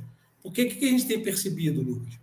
Que você imagina a dificuldade que você encontrou na China para poder implementar o teu trabalho, porque não tinha base nenhuma. Quer dizer, você precisa de muito mais tempo, você precisa de muito mais planejamento, né? muito mais uh, uh, sensibilidade para poder lidar com esse, com esse tipo de cliente, né? que é o cliente que não tem a base. Mas aqui também no Brasil, a gente tem muita dificuldade para conseguir implementar determinadas metodologias na base, porque falta estrutura, porque falta conhecimento. Então, assim, qual foi a tua maior dificuldade além dessa? Na hora que você pega o, o chinês para implementar o seu trabalho, é o que? É a altura, é a falta de potência, é a falta de resistência, é a falta de força. É, eu acho que é, é a falta de estímulo que não tiveram antes, né? Eu acredito que seja mais isso, né? E outro agravante que eu vejo é a baixa minutagem. É, se você disputa a liga, por exemplo, você vai jogar 30 jogos por ano só na liga, mais a Copa, que é eliminatória. Então, um chinês para fazer 200 jogos, ele vai demorar 5 anos, vamos supor. Então, você, quanto tempo você consegue isso no Brasil? Joga 70, 70 jogos, 78 jogos por ano. Então, essa baixa minutagem eu acredito que seja um agravante, principalmente por não ter competições é, regulares de base. Começou agora, mas assim, são festivais, né? Ah, vai ter um torneio sub-15 numa cidade, eles ficam lá, vamos por 20 dias. Aí ficam quatro meses, por exemplo, sem campeonato, depois eles vão para outra cidade. Então não é um campeonato de província, que nem a gente tem o Paulista, tem o Mineiro, tem a Copa do Brasil, sub-20. Então acho que essa é uma dificuldade. E sobre treino, automatizar movimento, né? Que eles chegam com os, alguns vícios, né? De não não vício assim, de não trocar de mão, é não fazer, é cair de barriga, levantar virando para o gol, girando para dentro do gol. Então nisso a gente tinha que usar é, com exemplos, vídeos. Ó, oh, você fez errado no jogo, aconteceu assim, vamos fazer assim diferente. Eu filmava todos os treinos para mostrar depois para eles no computador, ia no quarto de cada um, para não expor também um para o outro, né? Entendi. Então, fazer um trabalho individualizado com eles nessa, nessa parte de movimento, até para não ficar constrangido na frente do mais novo, que lá tem hierarquia na Ásia, né? Então, você mostrar o defeito do mais velho com o mais novo junto, é, você está expondo o mais velho, né? Então, separava todos eles, até o mais novo eu conversava individualmente, em todos os clubes. É, o Xandão, eu falei que eu tive menos dificuldade, porque já eram jogadores mais rodados, e o principal goleiro era de seleção. O segundo goleiro, com a campanha que nós fizemos em 2018, ele jogou 11 jogos. Ele foi para uma seleção sub-25, que é uma seleção base da China. E o mais novo meu, ele foi para a sub-23 olímpica. 18, 19, ele estava na seleção olímpica. Então foi um trabalho muito bom nessa parte de reconhecimento dos três estarem em seleções, entendeu? Então mesmo reserva e o terceiro goleiro eram de seleção, mesmo sendo não jogando tanto. Então isso é a minha maior dificuldade na China foi essa. Aí o que, que eu fazia?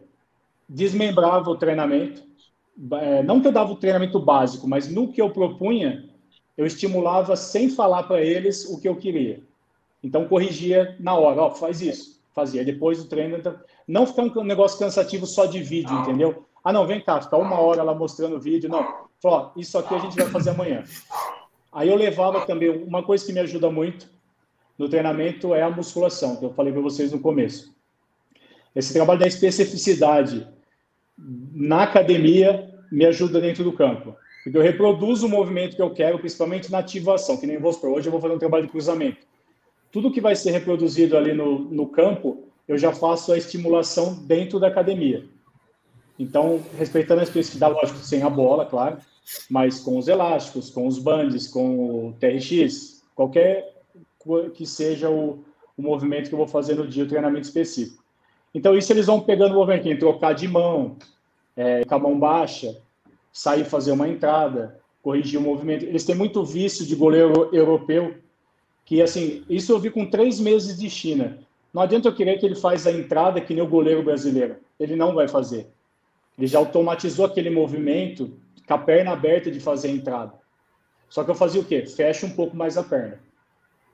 Não vai agachar, que nem o goleiro brasileiro já. põe aquele joelho, faz aquela alavanca e projeta o corpo para frente. O chinês não, ele faz no local, com as pernas um pouco abertas e o corpo completamente ereto, ele só baixa o tronco. Eu vou falar, ele tinha, o goleiro que eu trabalhei no, no Chongqing tinha 32 anos de idade. Como é que eu vou falar para ele mudar esse movimento agora? Eu só melhorava a qualidade do movimento, que nem mais repetições, colocava implementos para ter desvio de bola, para ele fazer essa entrada desse jeito com um pouco mais de dificuldade, já que ele não vai mudar essa, essa, é, esse movimento automático que ele tem, intrínseco, né? Dentro dele, ele aprendeu assim. Então foi mais isso. Uma, um, eu, na verdade, não é dificuldade. Eu adaptei o treino. Vou usar essa palavra. Eu adaptei meu treino para cada clube que eu passei. Foi, foi um método diferente de treino, é, avaliando o que eu tinha na mão. Como eu falei, o Shandong foi três goleiros nível de seleção. O Chong tinha um clube intermediário com os goleiros um pouco mais velhos. E o Tindal, um clube em ascensão que tinha um goleiro de 18 anos excelente, que jogou na Inglaterra, passou dois anos e meio na Inglaterra. Tem todo aquele método inglês né, de, de, de trabalho. O, o jogo, né? O inglês treinava o jogo, ele veio com um método de... Ele não sabia saltar, só que ninguém fazia gol. Por exemplo, frente a frente com ele, ninguém fazia gol nele. Só que ele não sabia girar o tronco, ele não sabia fazer a passada cruzada. E nós adaptamos o Mac, ele, em seis meses ele ficou excelente nesses aspectos. Não teve a oportunidade de jogar comigo, mas hoje ele é titular de um time da segunda divisão que estava para subir, inclusive. Ele está com 26, 27 anos, acho. E o goleiro, vou passar já a bola para você, Marcelo, é só mais um relacionado a esse tema. O goleiro chinês, ele é alto? O menor que eu trabalhei é 1,85m. 1,86m, desculpa. Menor. O menor. O menor. Que é esse de seleção. Mas, assim, agilidade incrível, saltava muito também. E lá no Shandong, que eu falei, a gente tinha toda a plataforma de, de salto. Era, tinha o Vertimax para estimular salto, tinha Kaiser. Então, ele treinava separado comigo, como ele tinha uma particularidade nas costas a gente fazia um trabalho, eu e o fisioterapeuta, o fisioterapeuta passava pelo físio antes, eu chegava com as minhas ativações, levava ele para o campo junto com os outros, fazia outra ativação referente ao treino dentro do campo, com ele era específica para as costas lá dentro, no centro de performance, levava todos para o campo para fazer ativação referente ao treino, e pós-treino, o determinado horário de que cada um fazia. Que o mais novo já fazia um trabalho mais hipertrófico, porque ele é um pouco mais magro, e os outros dois, titular reserva, um trabalho mais visado para potência no, no, meio do campeonato. Então, já, aí já ia para o departamento de performance ali, a gente já conseguia fazer um trabalho individual, 30, 40 minutos pós-treino com bola, é, era suficiente. E o questão do clima, né, que eu não falei, que você me falou do, das dificuldades naquela hora. Você na China, o país é enorme, tem voos de 6 horas para jogar. Então, você sai de uma cidade de Guangzhou que está 20 graus positivo, você vai jogar em Tianjin com menos 12, nevando, no mesmo campeonato, uma semana depois. Então, a questão clima interfere bastante. Mesmo a gente fazendo pré-treino, a gente chega geralmente três dias antes do jogo, né? Porque só tem um jogo por semana. Isso ajuda, mas que atrapalha na minutagem final, mas ajuda no, na recuperação dos jogadores, né? Então, a gente chegava três dias antes, praticamente, fazia um treino na, na nossa cidade, viajava, chegava lá, ia no treino no campo. A federação permitia a gente treinar, o time visitante treinava no horário do jogo. Tipo, se o jogo é sete e meia da noite, a gente treinava sete e meia da noite do dia anterior no campo de jogo. Então, isso ajudava também a, a ter uma adaptação rápida ao jogo, assim. Marcelão. Uma aclimatação também, né? De, devido ao, ao, ao, ao, frio, né? Mas mesmo assim, né? É, é. Adaptação, você faz adaptação, mas é. É, é uma aclimatação, 20, né? Porque 20 para é cima, né? 20 para baixo, é, é, haja, haja gripe, né? Sim, pegando o jogo já com menos 12, menos 10, menos 7, nevando, vento, chuva. No mesmo jogo, chovia, nevava, parava, ventava. No mesmo jogo. Então, era, essa parte era, era difícil. Fala aí, Marcelão. Professor Lucas, o senhor falou aí dessa questão né, das idades, é, desse processo de adaptação, né, de treinamento com os goleiros, porque tem essa questão né, é, de serem mais velhos, acabam não tendo aquela escola de iniciação como tem essa preocupação hoje dos clubes, dos clubes no Brasil. A minha pergunta é: de tanto, de tanto levar brasileiros para lá hoje e ter toda essa escola grande, é, existe uma preocupação hoje deles é, na formação inicial. Eu digo quando eu falo formação, não só dos goleiros, mas dos atletas hoje que jogam hoje no país, é, na questão de iniciação, em escolinhas. Não sei se você teve é, esse contato, conseguiu conhecer alguns projetos, né? Sim. E também dentro dos clubes existe uma mudança, você, percebe isso? Que eles já estão pensando, estão vendo todo esse uhum. trabalho que é levado dos brasileiros para lá para ter essa mudança, para melhorar ainda mais o futebol deles? Sim, melhorou e eu falei, foi evidente, foi visível a mudança que teve. Que nem o Shandong, falar de Shandong, ele, a escola do Shandong não fica na mesma cidade, fica em Weifan, é uma hora e meia de trem e lá eram todas as bases. Os jogadores moravam lá, ficavam tipo seis, sete meses sem ir para casa. Então treinava com um treinador português, espanhol, brasileiro, sérvio. Então tinha várias nacionalidades. Já nas escolinhas da cidade, que nem Chongqing, onde eu trabalhei, a província que eu trabalhei tinha 4 mil escolinhas. Muito estrangeiro. Então isso eu percebi nesse próprio time em 2017, chegando o jogador com essa consciência. Então, os jogadores se alimentavam melhor. Que nem o chinês tem a cultura, chega no hotel, eles jantam, já vai para o quarto. Videogame, aí desce o mais novo, pega o KFC lá, o frango, o refrigerante, sobe para o quarto. Vai dormir três, quatro horas da manhã e come essa gordura. Eles são acostumados a isso. Então, esses meninos mais novos não comiam isso à noite, eu percebia. Dormiam mais cedo, evitava jogo eletrônico. Então, essa introdução dos treinadores estrangeiros, que eu citei o Rafael, esse meu amigo, ele a gente falava direto, falou, puta, uma dificuldade nisso, mas os meninos estão tá pegando, porque eles gostam de aprender com estrangeiro.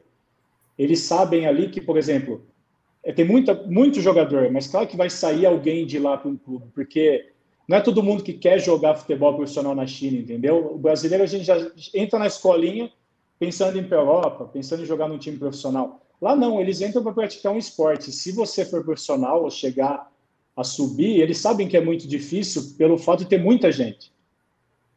Mas aí o que ele faz? Ele faz faculdade, ele é, vem de família de classe média alta, geralmente o jogador chinês ele não é um jogador que, que passou dificuldade como nós brasileiros passamos, ele é jogador de um nível intelectual um pouco melhor, eles leem muito, que nem jogador chinês é muito comum você estar tá no, no trem ou no avião, ele está lendo um livro, está vendo um...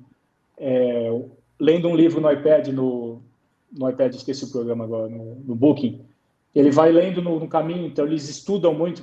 O goleiro reserva que eu tinha no Xandão, cada viagem que a gente fazia, ele estava com um livro diferente dessa grossura. O e-book, né? Ele... Isso, é o e-book. É. Então, é, é, o que eu percebi é isso. Então, mudou. Infelizmente, agora por essa pandemia, muitos estrangeiros não foram, os que estavam lá saíram e não conseguiram mais voltar. Mas, assim, tem muitos lá dentro ainda. É, os investimentos diminuíram, seja nos times grandes, médios, é, inclusive os times grandes, alguns faliram lá, vocês devem ter visto notícias. Isso refletiu na base também nos times. Alguns amigos falaram: pô, cara, eu não sei se eu volto. O time falou que se eu voltar só vai me pagar em março. Dezembro, janeiro, fevereiro, eles não vão me pagar. Então, é, virou uma bola assim, agora ninguém sabe o que vai acontecer. E essa essa crise começou em 2019, né? No meio do ano já se colocou aquele imposto para contratação de estrangeiros, jogadores que nem você pagava, vamos um exemplo, 10 mil euros de um jogador, você tinha que pagar 10 para o governo, então saía 20. Então os clubes, como é que vai contratar um cara? Você vai pagar 10, mas na verdade você vai pagar 20, é 100% de imposto em cima de uma contratação.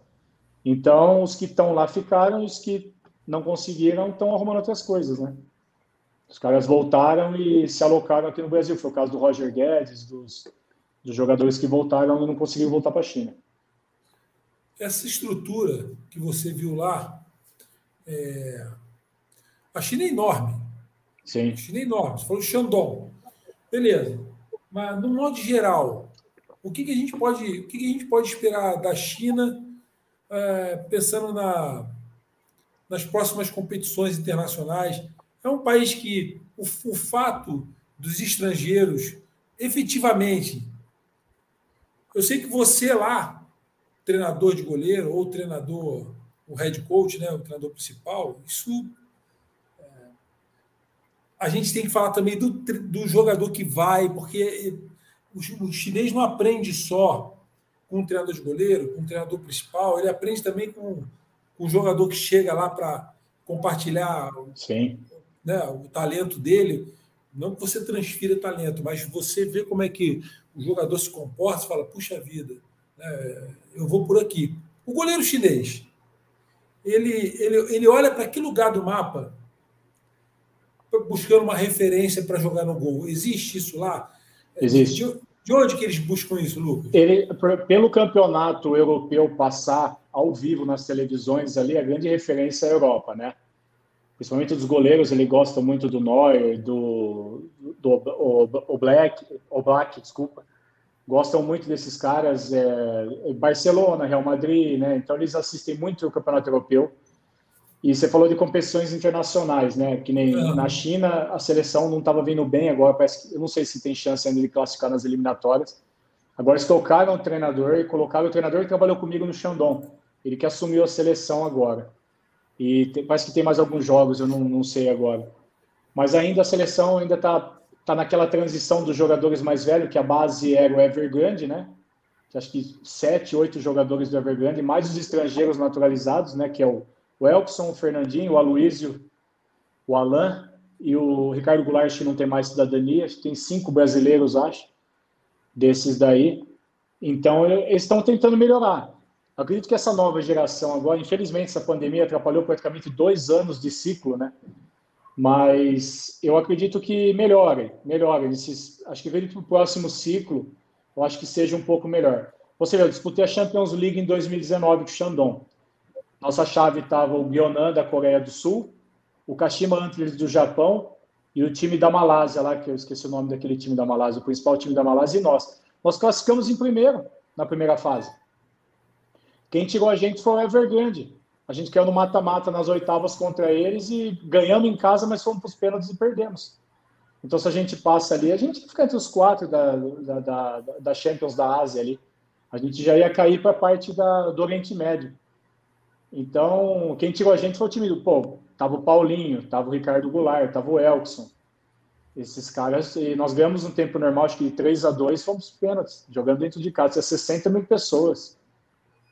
Então, eu acredito que melhore. E essa Champions, para mim, foi esse divisor. Porque nós jogamos no Japão, é, pô, contra o Kashima Antlers, jogam demais, japoneses, coreanos. Nós perdemos lá, acho que de 2 a 1 um, acho. Mas foi um jogão e ainda conseguimos classificar em primeiro ainda, então foi, foi muito bom. O que, que você tem visto no Brasil, é, ou no mundo, né? A gente sabe que é um pouco de o Noia não é infalível, mas é um grande, é um grande Sim. goleiro. Ele tem umas. Ele faz umas defesas, ele, ele, ele faz o difícil ficar simples. Mas eu já vi ele fazer o simples ficar complexo. Né? Sim, ele tem umas, umas manias, principalmente em bolas que ele vai fazer entrada.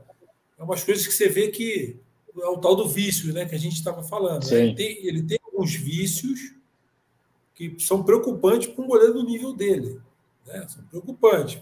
Você fala, pô, então a gente confia, mas até, até que ponto vai dar um vai dar um tilt ali, ele vai de repente numa bola que aparentemente para nós é fácil.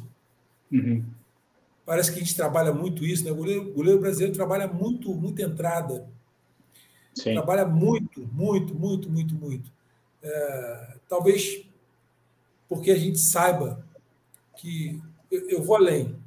Eu vou além. Eu sou de uma safra que o campo era muito ruim, você também. Uhum. Então a gente, a gente tinha que treinar contra a bola, contra o chute, contra o gramado, contra o monte artilheiro. A gente, a gente se posicionava, eu cansava de, de dependendo do campo onde eu estava, eu mudava meu posicionamento, ou mais para frente, ou mais para trás. Dificilmente eu conseguia jogar tranquilo, falar, que eu posso me posicionar só aqui porque não dá nada. Já tomei vários gols de multi-artilheiro, vários, não foi um só. Eu tomei bola no nariz, bola na cara, bola na orelha. E não é essa bolinha gostosa, não. É bola que pesava, parecia 5 quilos. Quando chovia, então, se pega na cabeça, dá traumatismo craniano no cara, porque a bola fica Sim. pesando uma tonelada. Então, é, essas referências né, que, eles, que o goleiro chinês busca, beleza, tudo bem. É, Aliás, é algo até que a gente. Mas como é visto o treinador de goleiro brasileiro? Essa é uma, uma outra pergunta. É, tudo bem, a referência dos caras está na Europa porque o campeonato está ali, normal, dá para entender Sim. fácil. Mas quando você entra, bota o teu trabalho ali, né? Que aí de repente tem muito espanhol também espalhado aí pelo mundo. Tem muito. Português. Espanhol sérvio, tem bastante. É isso. Como é que você já conseguiu ter esse feedback do parâmetro entre aquilo Sim. que, que você falou do vício? Não, tem muito vício. Até entrou um colega aqui, depois vocês, por favor, me ajudem. Né? Eu, desculpa a ignorância. Boa noite, treinadores. Vocês podem falar sobre a pegada, Márcio Maurício Castro. Pegada W enfrenta certa dificuldade aqui na Austrália. Eles seguem esta pegada da escola inglesa. Eu, sinceramente, eu não sei do que, que ele está falando. É aqui. as pernas é, é, com as mãos, né? Isso aqui é com as pernas. É. Essa aí é polonês, né? Olha lá, polonês ó. também faz essa pegada.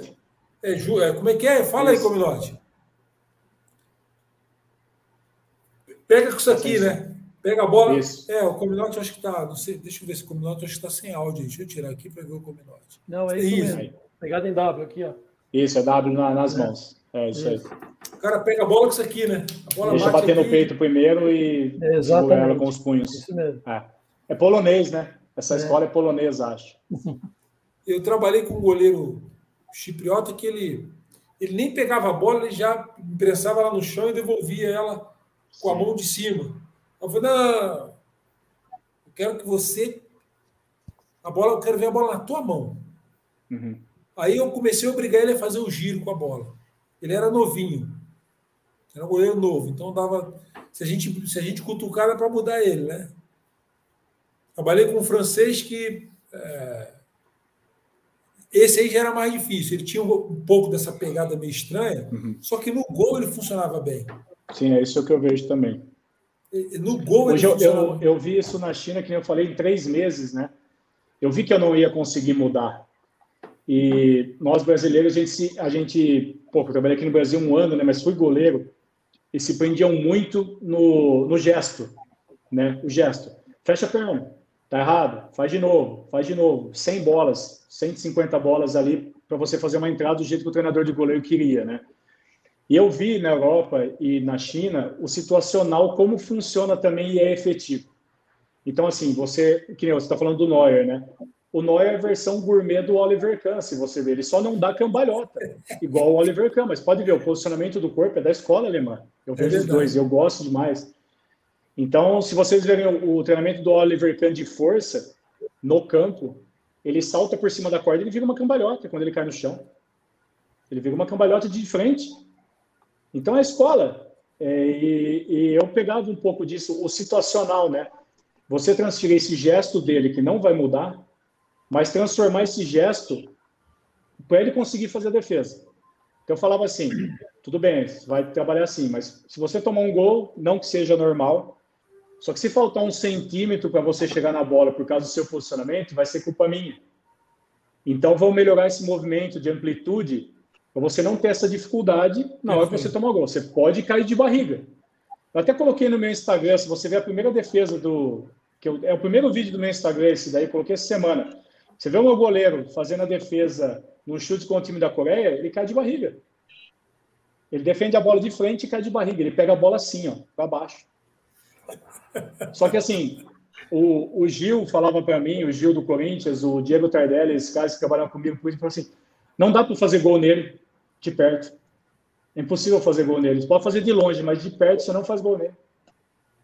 Então ele chegou numa, numa, num, num nível de poder de reação, de, de confiança. Na verdade, você falou, ah, os, goleiros, os treinadores goleiro brasileiro.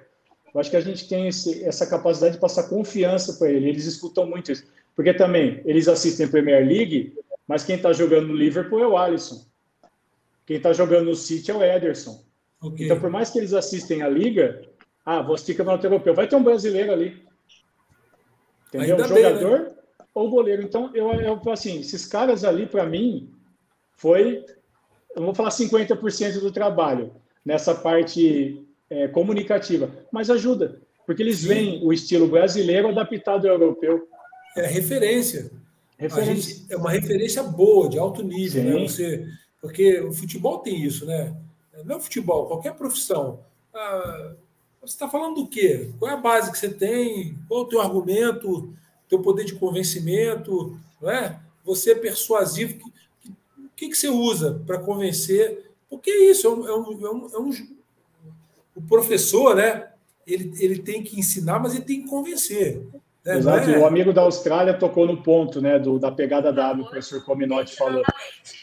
Da pegada W, né? É, ele falou: o que, que eu posso fazer, né? Assim, como é que a gente vai falar para ele? Não, muda isso.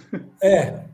Vai dar para ele mudar, mas assim, ele pode, é que nem eu falei, ele pode adaptar vários métodos de treino ali para ele melhorar essa pegada dele. Sim. Mas agora fala assim, ó, muda isso daqui. Capaz que a bola bate no rosto dele se ele for mudar. Não sei quantos anos ele tem, mas é, eu acho que é um pouco mais de dificuldade. Você vai perder muitas sessões de treino tentando mudar um negócio que ele vai poder aperfeiçoar na hora do jogo na hora da reação rápida que ele vai ter, ele não vai pegar o movimento que você ensinou. Ele vai fazer o antigo. Ali é o seguinte. É vai fazer se... de confiança, né? É? Não, sei se os colegas, não sei se os colegas vão concordar comigo, mas tem que fazer um puxadinho, né?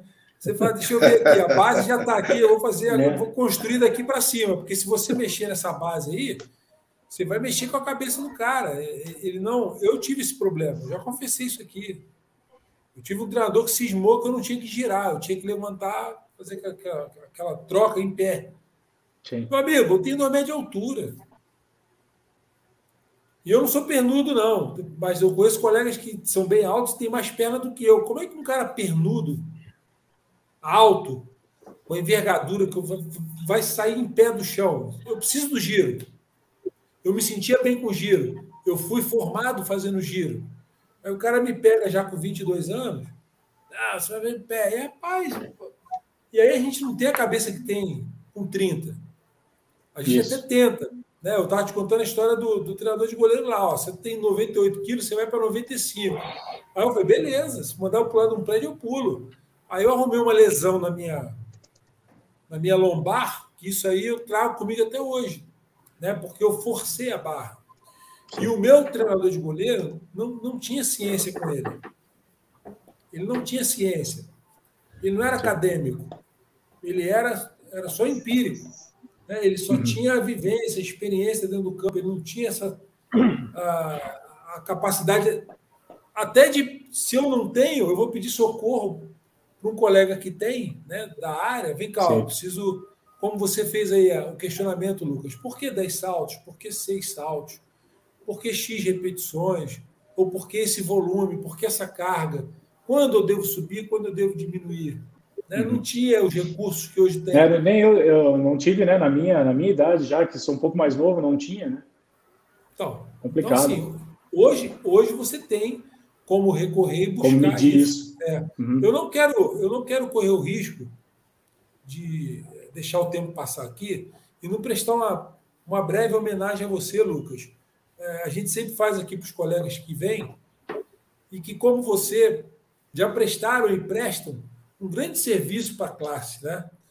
É, eu não sei se você vai se lembrar, ou se você já se pegou o, o fim dessa era. A gente tinha no Fantástico, lá no fim do, do Fantástico, os gols e vinha o goleiro do Fantástico, que era aquele cara que fechava o gol. Né? Eu ficava esperando passar o gol para assistir o goleiro do Fantástico. É. É, e a gente faz uma pequena homenagem aqui para colegas como você, né, que fazem o que fazem dentro do futebol, a contribuição que vocês dão. Então, você está sendo eleito nesta noite, aqui na ABTG, o goleiro ABTG.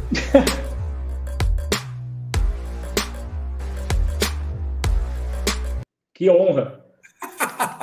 É de coração, viu? É de coração. Que bom, professor. Obrigado. É, a gente a está muito feliz de, de ouvir tudo que a gente é, ouviu de você e a gente tem certeza que quem cair na tua mão vai se tornar um bom goleiro, vai conseguir render bem dentro da competição e o principal, nós somos, estamos muito bem representados com você, né? Porque isso aí, isso é legal, porque abre porta, isso fortalece a credibilidade, isso cria conceito e referência. Né? Então, a gente sabe que uh, amanhã as portas da China estarão abertas, do Japão, onde você passar, porque você vai deixar ali um legado. né, construído. Pô, o Lucas esteve aqui, é brasileiro? É, pô, legal, show de bola. Pode trazer, porque lá a escola de goleiros no Brasil é excelente. Então a gente valoriza isso aqui. A gente valoriza, ah, certeza. A gente valoriza muito. Eu quero é, já passar a bola para meus colegas aí que querem fazer suas perguntas, para a gente fazer as perguntas e partir para o encerramento. Então, eu vou começar com o Romel. Eu não sei se o Romel é, conseguiu pegar aí o, o fio da meada, mas o Lucas, meu caro Romel, é, deixou aqui grandes ensinamentos para a gente, compartilhou. É, a última pergunta minha para ele vai ser o futuro, né? O que, que ele tem aí? Se já tem alguma coisa programada. É, mas eu passo a bola para você, meu caro Romel. Não, eu quero dar os parabéns né, ao, Lu, ao Lucas. É, eu peguei um, eu peguei um, o início dele ouvindo no, no, no carro quando eu me deslocava para casa. Legal. Né? Foi uma é, é muito enriquecedor. É, a, a, vida dele, a história dele é muito bonita e, e muito motivante, né? E mais especificamente, eu queria fazer uma pergunta: é, se lá na China estão cobrando, Lucas, é, as licenças, que os treinadores façam as licenças da Ásia? Uhum. Ainda não, professor. Na China, eu escutei um amigo que está lá, que é preparador físico, que ele me disse que tem um, um rumor que a partir de 2023 ah, tá. você, você que está lá vai ter que fazer da Ásia, é isso? Você tem que se então, Não, a CBF você pode emparelhar a sua, sua licença né, com, a, com a AFC da Ásia. Mas quando você está lá, você também pode fazer o curso da AFC também. Mas aí, por calendário, às vezes trabalhando Ele... futebol profissional, às vezes você não tem tempo, né? Sim. Sim. A licença da CBF está sendo aceita lá? Não, na China não precisa ainda. Eu ah, tinha tá. a carteirinha okay, que eu usava okay. na China era do Citrefesp. Sindicato Essa daí, para eu sentar no banco, eu usava do Citrefesp. Agora, agora como eu, eu tenho a da CBF, eu vou pôr a da CBF, mas eu nem precisaria, entendeu? Eu só da, do Citrefesp Entendi. eu já conseguiria já sentar no banco, por exemplo. E muitos colegas que muitos colegas atuam na Ásia com a BTG, com a da BTG. Isso. A, gente... a BTG também e parece que na Arábia Saudita, em Dubai, na Arábia Saudita e Emirados, você precisa da, da FC ou a da CBF. E para treinador de goleiro, acho que a licença B, se eu não me engano. A C, acho que nós não aceitam. Nós temos também alguns colegas. Ok. É, também nos Emirados, eu não, eu não vou saber te dizer que agora, eu tenho isso anotado. Que também viajaram com a documentação da ABTG, que a gente, a gente emite certificado aqui em inglês também, né? É, porque o colega está capacitado, ele, ele, tem muitos anos de experiência, e a Lei 8.650 aqui no Brasil é, é uma lei guarda-chuva, ela protege e ampara o treinador de goleiro no Brasil. Que bom. A CBF exige que você use a sua certificação da CBF nas competições da CBF. Exato. Ela pode fazer isso. O que está acontecendo é o seguinte: qual é a discussão? O que, que está em debate? Né? A classe dos treinadores, dos treinadores de goleiro, o que, que se discute? Não é que você tem que estar certificado ou não. Todo mundo tem que ter conhecimento para poder exercer a sua profissão. Né? A lei garante que você, tendo um histórico na função ou fazendo cursos em associações, sindicatos, eh, entidades eh, universidades, que você, você pode atuar. Não é necessário ter o CREF, como dizem por aí. Não, não tem que ter CREF coisa nenhuma. Agora, se você tiver o CREF, que bom. Né? Senão que você estudou, você sabe mais um pouquinho. Uhum. A questão aqui é a seguinte: pode ou não pode? Pode atuar sem a, o CREF, desde que você tenha o amparo da lei que diz que você precisa estar certificado, ou você tem que ter, é, comprovar anos de experiência, aí um sindicato, Isso, como você tem do Citrefesp, ou a própria é, ABTG. Agora a gente tem lá a Lei Caio Júnior, que se ela conseguir passar o país parou, né? Parou por causa da pandemia, parou porque, por causa por questões políticas, enfim. Mas a gente tem lá a Lei Caio Júnior. A Lei Caio Júnior ela é a atualização da Lei 8.650. Porque a lei ela é de, mil, é de 1993 e, e, e ela ficou defasada. Ela ficou defasada, porque ela não dá algumas garantias que nós, que estamos no futebol, precisamos. O que a Lei Caio Júnior vem fazer? Ela vem atualizar essa lei de 93 com algumas questões específicas. Né?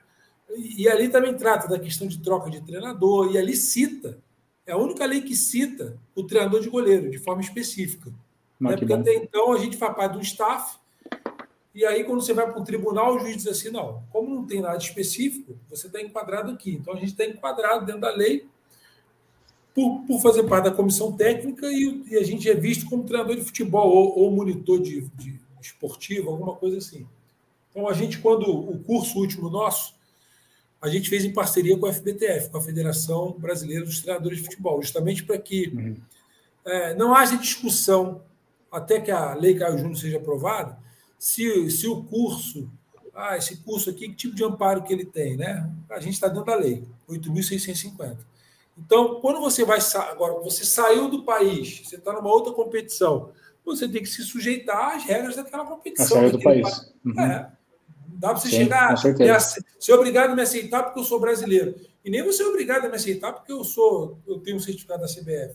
Na verdade, o que os clubes e as federações querem quando a gente sai daqui é o seguinte: você você está habilitado para exercer a sua profissão? Ah, eu estou habilitado. Cadê? Sim. Deixa eu ver.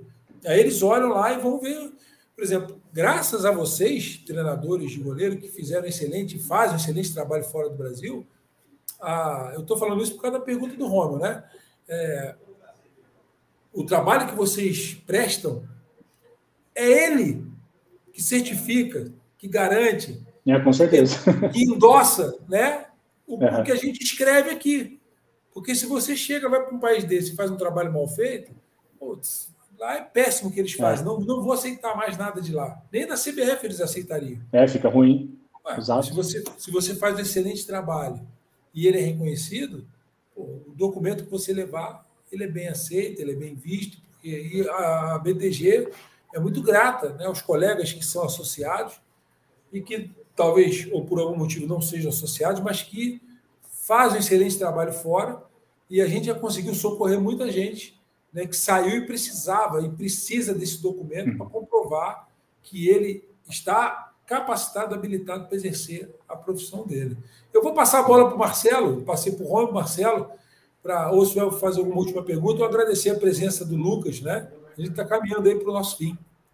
O, professor Lucas, primeiro agradecer porque é, tem dia que é diferente, dá vontade de ficar aqui batendo papo e passar aí seis, oito horas aí tranquilo, porque a história é bacana, a história de vida. E eu tenho um amigo que mora aí na sua cidade, que é o Rodrigo Viana, que é um apaixonado pela ferroviária, você deve já Ixi. visto falar dele. Um é. cara que eu tenho um carinho especial, é um cara que gosta desse time, um cara que tem sonhos e é um sonhador. Só que aí a gente vê esse time sendo modificado, se uhum. preparando, é, estrutura. Eu Estou dizendo isso porque a gente tem contato aí com o pessoal, a gente gosta de trabalhar com eles, com o nosso projeto aqui, pessoal que atende a gente sempre muito bem. E aí eu te pergunto, quais são os projetos do professor Lucas e qual é a vontade dele de também voltar a trabalhar nesse clube? Porque pelo que a gente conversa aqui e pelo que a gente observou e viu, tem tanto conteúdo né, para oferecer também hoje para a ferroviária, uhum. de uma forma diferente, né? já que eles também estão em um patamar também de empresa, é, trabalhando, procurando fazer coisas que são coisas que valorizam né, quem trabalha também com futebol e quem trabalha com projetos como a gente trabalha aqui. E agradecer a sua presença, já também aí se despedindo, e muito obrigado aí pelo conteúdo de hoje, que foi muito bom. Obrigado, Marcelo, pela pergunta. Então, Marcelo, os planos, né? Você disse. Então, esse, esse contrato que eu assinei com a China em janeiro me prendeu um pouco, não no sentido financeiro, que eu não recebi, mas minha mente ficou extremamente focada é, só nisso. Imagina. O tempo foi passando. E eu tive algumas sondagens aqui do Brasil, até o Leandro Franco, meu amigo, falou: oh, tem um clube assim e tal.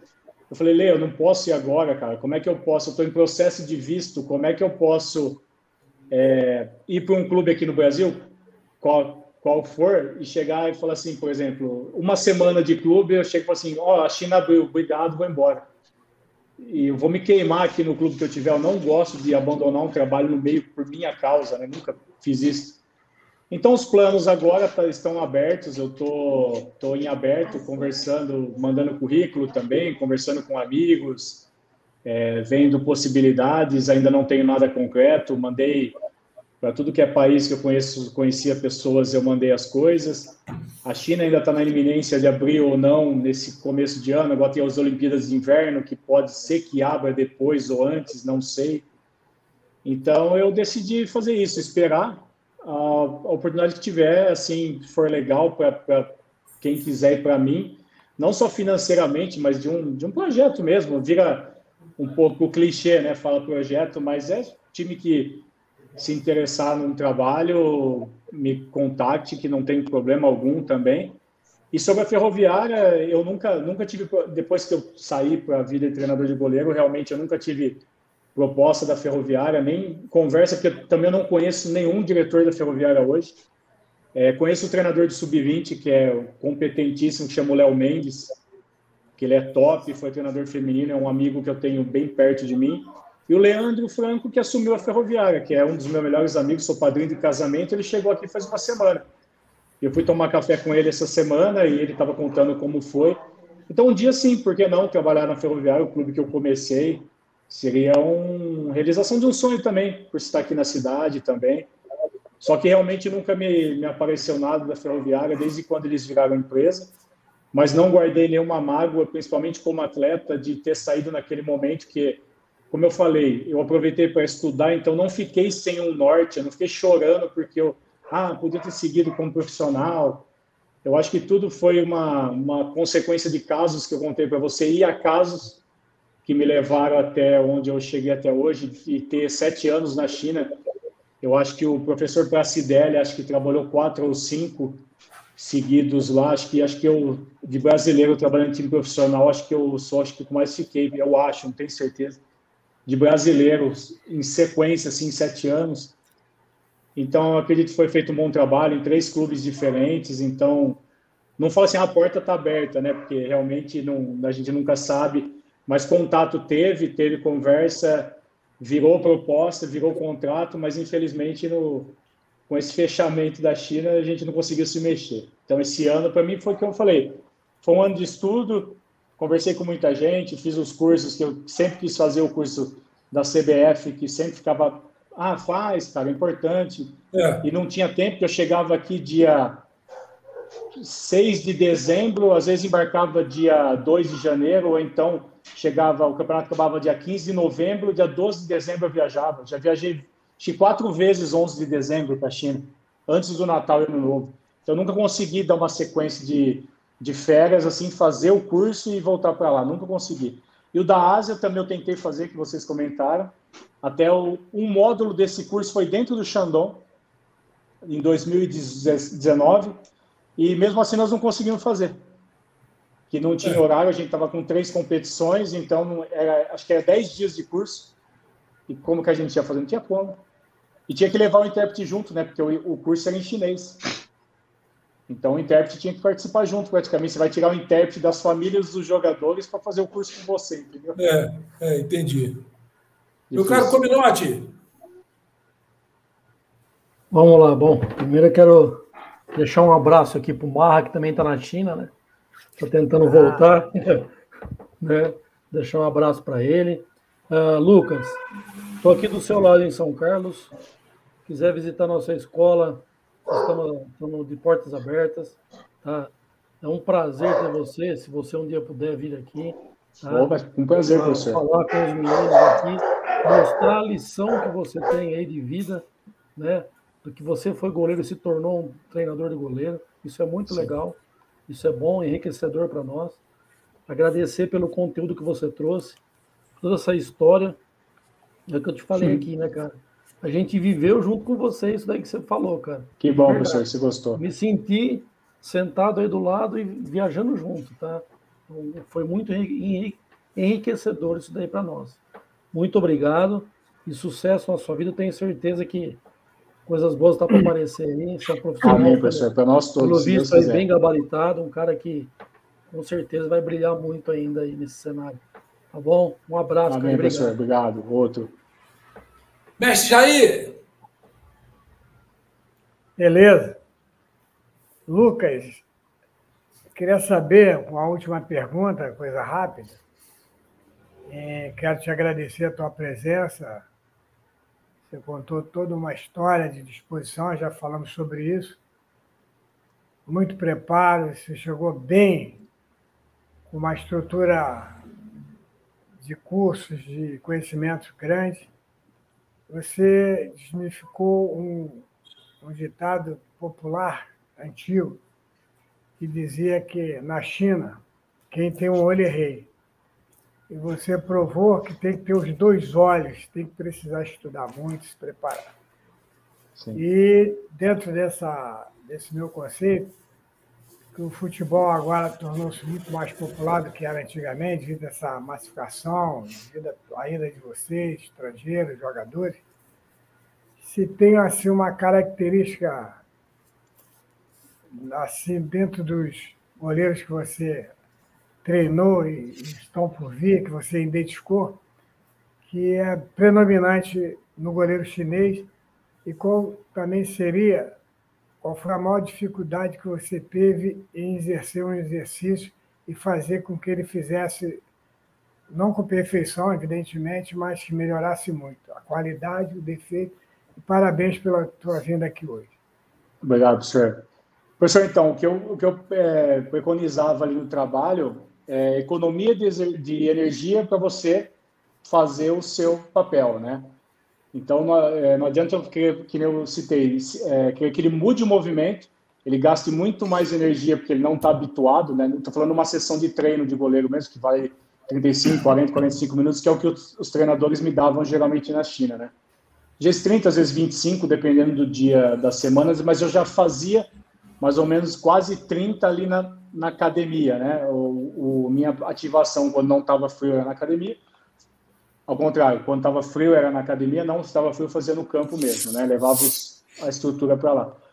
Então, acredito que é mais nisso, né? O você saber o movimento que ele faz, a economia de energia que você quer para aquele movimento, para que ele desempenhe a mesma qualidade de movimento para fazer a defesa no final. Acredito que seja isso. E eu acho que como você falou na primeira pergunta, acho que isso é a melhor, maior qualidade deles. Eu acho que vai na mesma resposta. É, eles automatizam o que você passa. Então, acho que isso é bom. Você, o estrangeiro, assim, não fala, ah, o estrangeiro está aqui para resolver o problema. Não é isso. Mas eu acho assim, eles te veem com os olhos diferentes. Se você está ali é porque você tem algo bom para passar que eles não tiveram, ou você acrescenta o que eles aprenderam um pouco, mas e tem um pouco mais de dificuldade. Então, acho que isso foi o melhor desenvolvimento deles, acho, nesses sete anos que eu tive trabalhando com goleiros diferentes. E também, quando eu troquei de clube, eu vi goleiros que estavam trabalhando com estrangeiro, que passaram por mim e continuaram evoluindo. Entendeu? Que passaram por treinadores chineses, treinadores brasileiros, treinadores europeus. E sabe, pô, esse trabalhou comigo, tá, tá muito melhor agora. Então, eu vejo como ponto positivo todo mundo que passou por lá, seja os mais antigos, seja os chineses, seja os que não tiveram treinador de goleiros, começaram a jogar com 18, 19 anos. Então, acho que eu pus todo mundo ali como assim: eu posso conseguir fazer ele mudar alguma coisa, posso conseguir fazer com que ele melhore. Eu não vou deixar ele de lado, porque cheguei lá, um cara estava com o ombro machucado, por exemplo. Os caras falaram assim: pô, ele só vai jogar o ano que vem. Eu falei: não, mas vamos treinar, né? Ah, não, mas ele está com o ombro machucado. Eu falei: não, mas perna não pode fazer, não pode trabalhar comigo no campo um passe. Aí o cara fez assim: Verdade. Aí eu fui com ele com o braço imobilizado levei para o campo, junto com os outros, para ele é, ter não só fisioterapia e casa. Vai para o campo, põe chuteira, sente a bola, fica com os goleiros, passa alguma. Tinha 32 anos ele, falei, passa alguma coisa para os caras, converse com eles. O cara foi outro, a recuperação dele acelerou. Era para ele ficar acho que seis meses, ficou quatro, é, fazendo o tratamento intensivo, mas a parte do campo, falei, vamos lá fazer perna, vamos trabalhar na academia, você pode fazer isso. Então, acho que o, brasileiro ou o europeu tem que dar a confiança que eles precisam. E é o que eu sempre falo, né? Mostrar para é, que, serve aquele trabalho e onde ele pode chegar com aquilo. Eu acho que é o, o primordial para a nossa profissão, acho que é esse. Seja aqui no Brasil, também vejo, os treinadores goleiros fazem isso, trabalham com vídeo, mesmo jogadores de goleiros de alto nível, eles estão em frequente contato com analista de desempenho, com o treinador de goleiro, sentando junto com eles. Eu acho que é uma evolução. A partir do momento que você fala assim, ah, eu já sei tudo, acabou, acabou a pessoa, seja treinador, seja jogador. Ah, não preciso mais disso. E esse goleiro que eu trabalhei de seleção é um cara muito fechado. É, o, Rogério, o Rogério Lima, da BTG, trabalhou com ele, treinador do Bahia. Ele trabalhou no Shandong, Rogério. Conheci ele na China pessoalmente, nunca vi ele aqui no Brasil. É meu amigo. Ele falava para mim, ó, tô com Come Começamos a jogar junto. Isso. Ele falava para mim, nossa, tô com casca grossa aqui, o cara é fenomenal, só que tem as particularidades dele. E depois de dois anos eu trabalhei com o cara. E realmente era isso.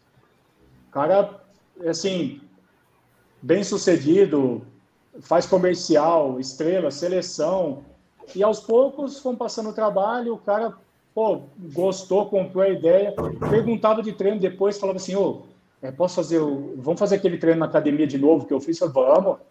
Aí comecei a usar com ele o Vertimax, plataforma de salto, o cara começou a gostar, começou a gostar de trabalhar de novo, assim, essa, esse tesão de melhorar, né, de poder melhorar alguma coisa em jogo. Falava para ele, não, você vai fazer isso porque você vai melhorar nisso. Aí mostrava no vídeo para ele, ó, olha aquele treino. Aí eu punha vídeo no meu Instagram, tipo, o que nós fizemos no treino da semana e o que foi executado no jogo. Tem vários vídeos. Ele fazia, aí durante a semana, por exemplo, a gente ia jogar com o time do Alex Teixeira, que era só penetração. Ele, o Ramires e o, o Éder, que está no São Paulo. Era só penetração para ele com velocidade, só cara a cara. E eu dei um treino durante praticamente uma semana só disso. Era a semifinal da Copa da China. Aí fomos jogar lá na casa deles. Ele fez umas quatro defesas com o pé, do jeito que nós treinamos. Eu pus no Instagram. Falei treino e jogo. E aí ele veio falar para mim depois do jogo. Eu pus o vídeo e ele falou assim: Ó, bem que você falou depois do, do, jogo. Olha, foi a mesma situação do treino. Então, esse fato de, de a gente trabalhar também com as características do adversário me ajudou. Eu sabia, por exemplo, já jogar contra o Chon Tim, meu time, cola Kardec, ele fica dentro da área e só cabeceia. Quando ele está dentro da área é um perigo. Então, uma semana que eu usava na especificidade bolas altas, pelo menos duas ou três vezes por semana, que sabia que ia vir bola alta da lateral para ele. Então, fazia isso para quê? Dar confiança para ele ali dentro, para não ser uma surpresa no jogo para ele. Falou, nossa, veio uma bola no segundo pau aqui, o que eu faço? Então, mostrava vídeos dos gols do Alan na China, mostrava vídeos dos gols do Alex Teixeira no, no na, aqui no Brasil, eh, na, na Europa, as características dele para depois reproduzir no treino. E eles pegavam. Isso aí fazia com que eles. Pessoal, essa semana então a gente vai jogar contra o time do, do Talisca e do Elkson. Então vamos. O que, que a gente vai fazer? Eles perguntavam. É, Isso é, ótimo. O, o, treinador de goleiro não é só técnico, ele é tático também. É Exatamente. evolução. É evolução da posição. Né? O Isso. goleiro, o goleiro hoje, o goleiro linha do futsal está vindo para o campo e o treinador de goleiro ele precisa adaptar o, o trabalho, o conhecimento dele, a amplitude daquilo que ele desenvolve, porque senão Exato. ele vai ficar para trás. E o goleiro, goleiro é um ser especial, a gente sempre fala aqui, né? É um bicho do outro planeta. É, de, de bobo ele não tem nada. Então, assim, eu vou aproveitar aqui para agradecer os colegas que passaram aqui, o Marquinhos Silva. É, respondido, né, gente? Desculpa aí, tá? 0 a 0 né? Show. Show de bola. Já a pergunta, professor. Paulo Fernando Tal, aqui também, deixando um abraço para o Cominote aí. É, Nilson Gaspar, Rafael Rossi, Roth, não sei qual é a pronúncia. É Rossi, é Rossi. Rossi, né? É, ah, é, o Rafael é o professor, né? É o professor, é verdade. Ele voltou, tá conseguiu voltar. É, ele conseguiu voltar. O Rafa está Ricardo... Taiwan, fazendo um belo trabalho. Legal, legal. Ricardo Sinatra. Tá aí o, o rapaz, o Maurício Castro que perguntou. Está uhum. pegado em W, né? O Kleber, é... André Varão, Albérico, Lorde, a Nara Matos. Essa aí a gente já sabe que é que, que manda lá na casa do Rômio. Rômio não manda nada, quem manda lá é ela. Nara, boa noite. Obrigado aí pela fidelidade conosco aqui no tempo técnico, show de bola. Ela já estava perguntando aqui, Rômio, cadê o Rômio? Cadê o falei, caramba, eu não sei, você tem que dizer para a gente onde é que ele está. Fala aí. O Wagner, que já é sócio, e a todos que passaram aqui, nosso muito obrigado. É, muito obrigado, Lucas, né, pela tua presença. Enriqueceu demais aqui o nosso conteúdo. O Cominote, o Rômio, o Jair, o Marcelo. A gente vai se despedir fora do ar, viu, Lucas? Tá bom. E a gente está torcendo pela tua carreira, que você. Amém, professor. Muito obrigado pela oportunidade. Adorei participar. Pô, nós aqui, é isso aqui vai. Muito quem, bom. Quem foi inteligente. Esse contato faz falta. É, é verdade. Com vocês. Para nós também. Para nós também. A gente, a gente tem alguns colegas aqui, o Marquinhos, é, é, Domingues, o Luizinho, o Salomão, ah, o Neneca, né? É, tudo é. colega que está fora aí e que já passou por aqui também deu, é, deu a sua cota de contribuição. Então a gente agradece muito a todos vocês que fazem um excelente trabalho e nos representam tão bem é, fora do Brasil, né? Muitíssimo obrigado mesmo. Falo em nome da diretoria da BTG, nós estamos todos aqui. Né? A gente tem ainda o Guto, a gente tem o Gandhi, a gente tem o Wisner, né? que é outro colega que está fora Não, também. É, faz um grande trabalho é, Marquinhos Lopes, né, que hoje não está aqui com a gente. Eu acho que eu falei todo mundo, o Jair, né, o Rômio, está aqui o Marcelo, o Cominote e Jorge. o Jorge, muito obrigado, é, treinador de goleiro do esporte. Né? É, o cara que tem 28 Instagrams, o Jorge tem 28 Instagrams. Você, você vê o Jorge lá, e tudo foto de galã, tudo foto de galã. O Jorge é bonitão, então, é, ele tira aquelas fotos de galã. Ah, menino do Rio, rapaz. Menino do Rio. Fala aí, Combinóide. Vou falar uma coisinha rapidinho. Ô, ô Lucas, Oi. os últimos três treinadores que passaram pelas lives já estão empregados. Você pode ter certeza que daqui da muita... Opa, então já chegando, hein? É, pé quente. A gente não manda nada, não, mas o, o programa é pé quente. É, pé quente? É, tá torcendo. Muitíssimo obrigado, Rômio, Cominote, Marcelo Rodrigues, Jair Bragança, Lucas Cerqueira, que Deus abençoe obrigado, a sua senhor. vida, a sua carreira. Segura aí, Lucão, que a gente vai pôr tá a vinheta aqui, mas a gente se despede aqui fora do ar. E a todos Beleza, que passaram senhor. por aqui, obrigado a todos. beijo no coração, muito obrigado. Até a próxima terça-feira, se Deus assim nos permitir. Valeu! Deus Vamos nessa! Amém.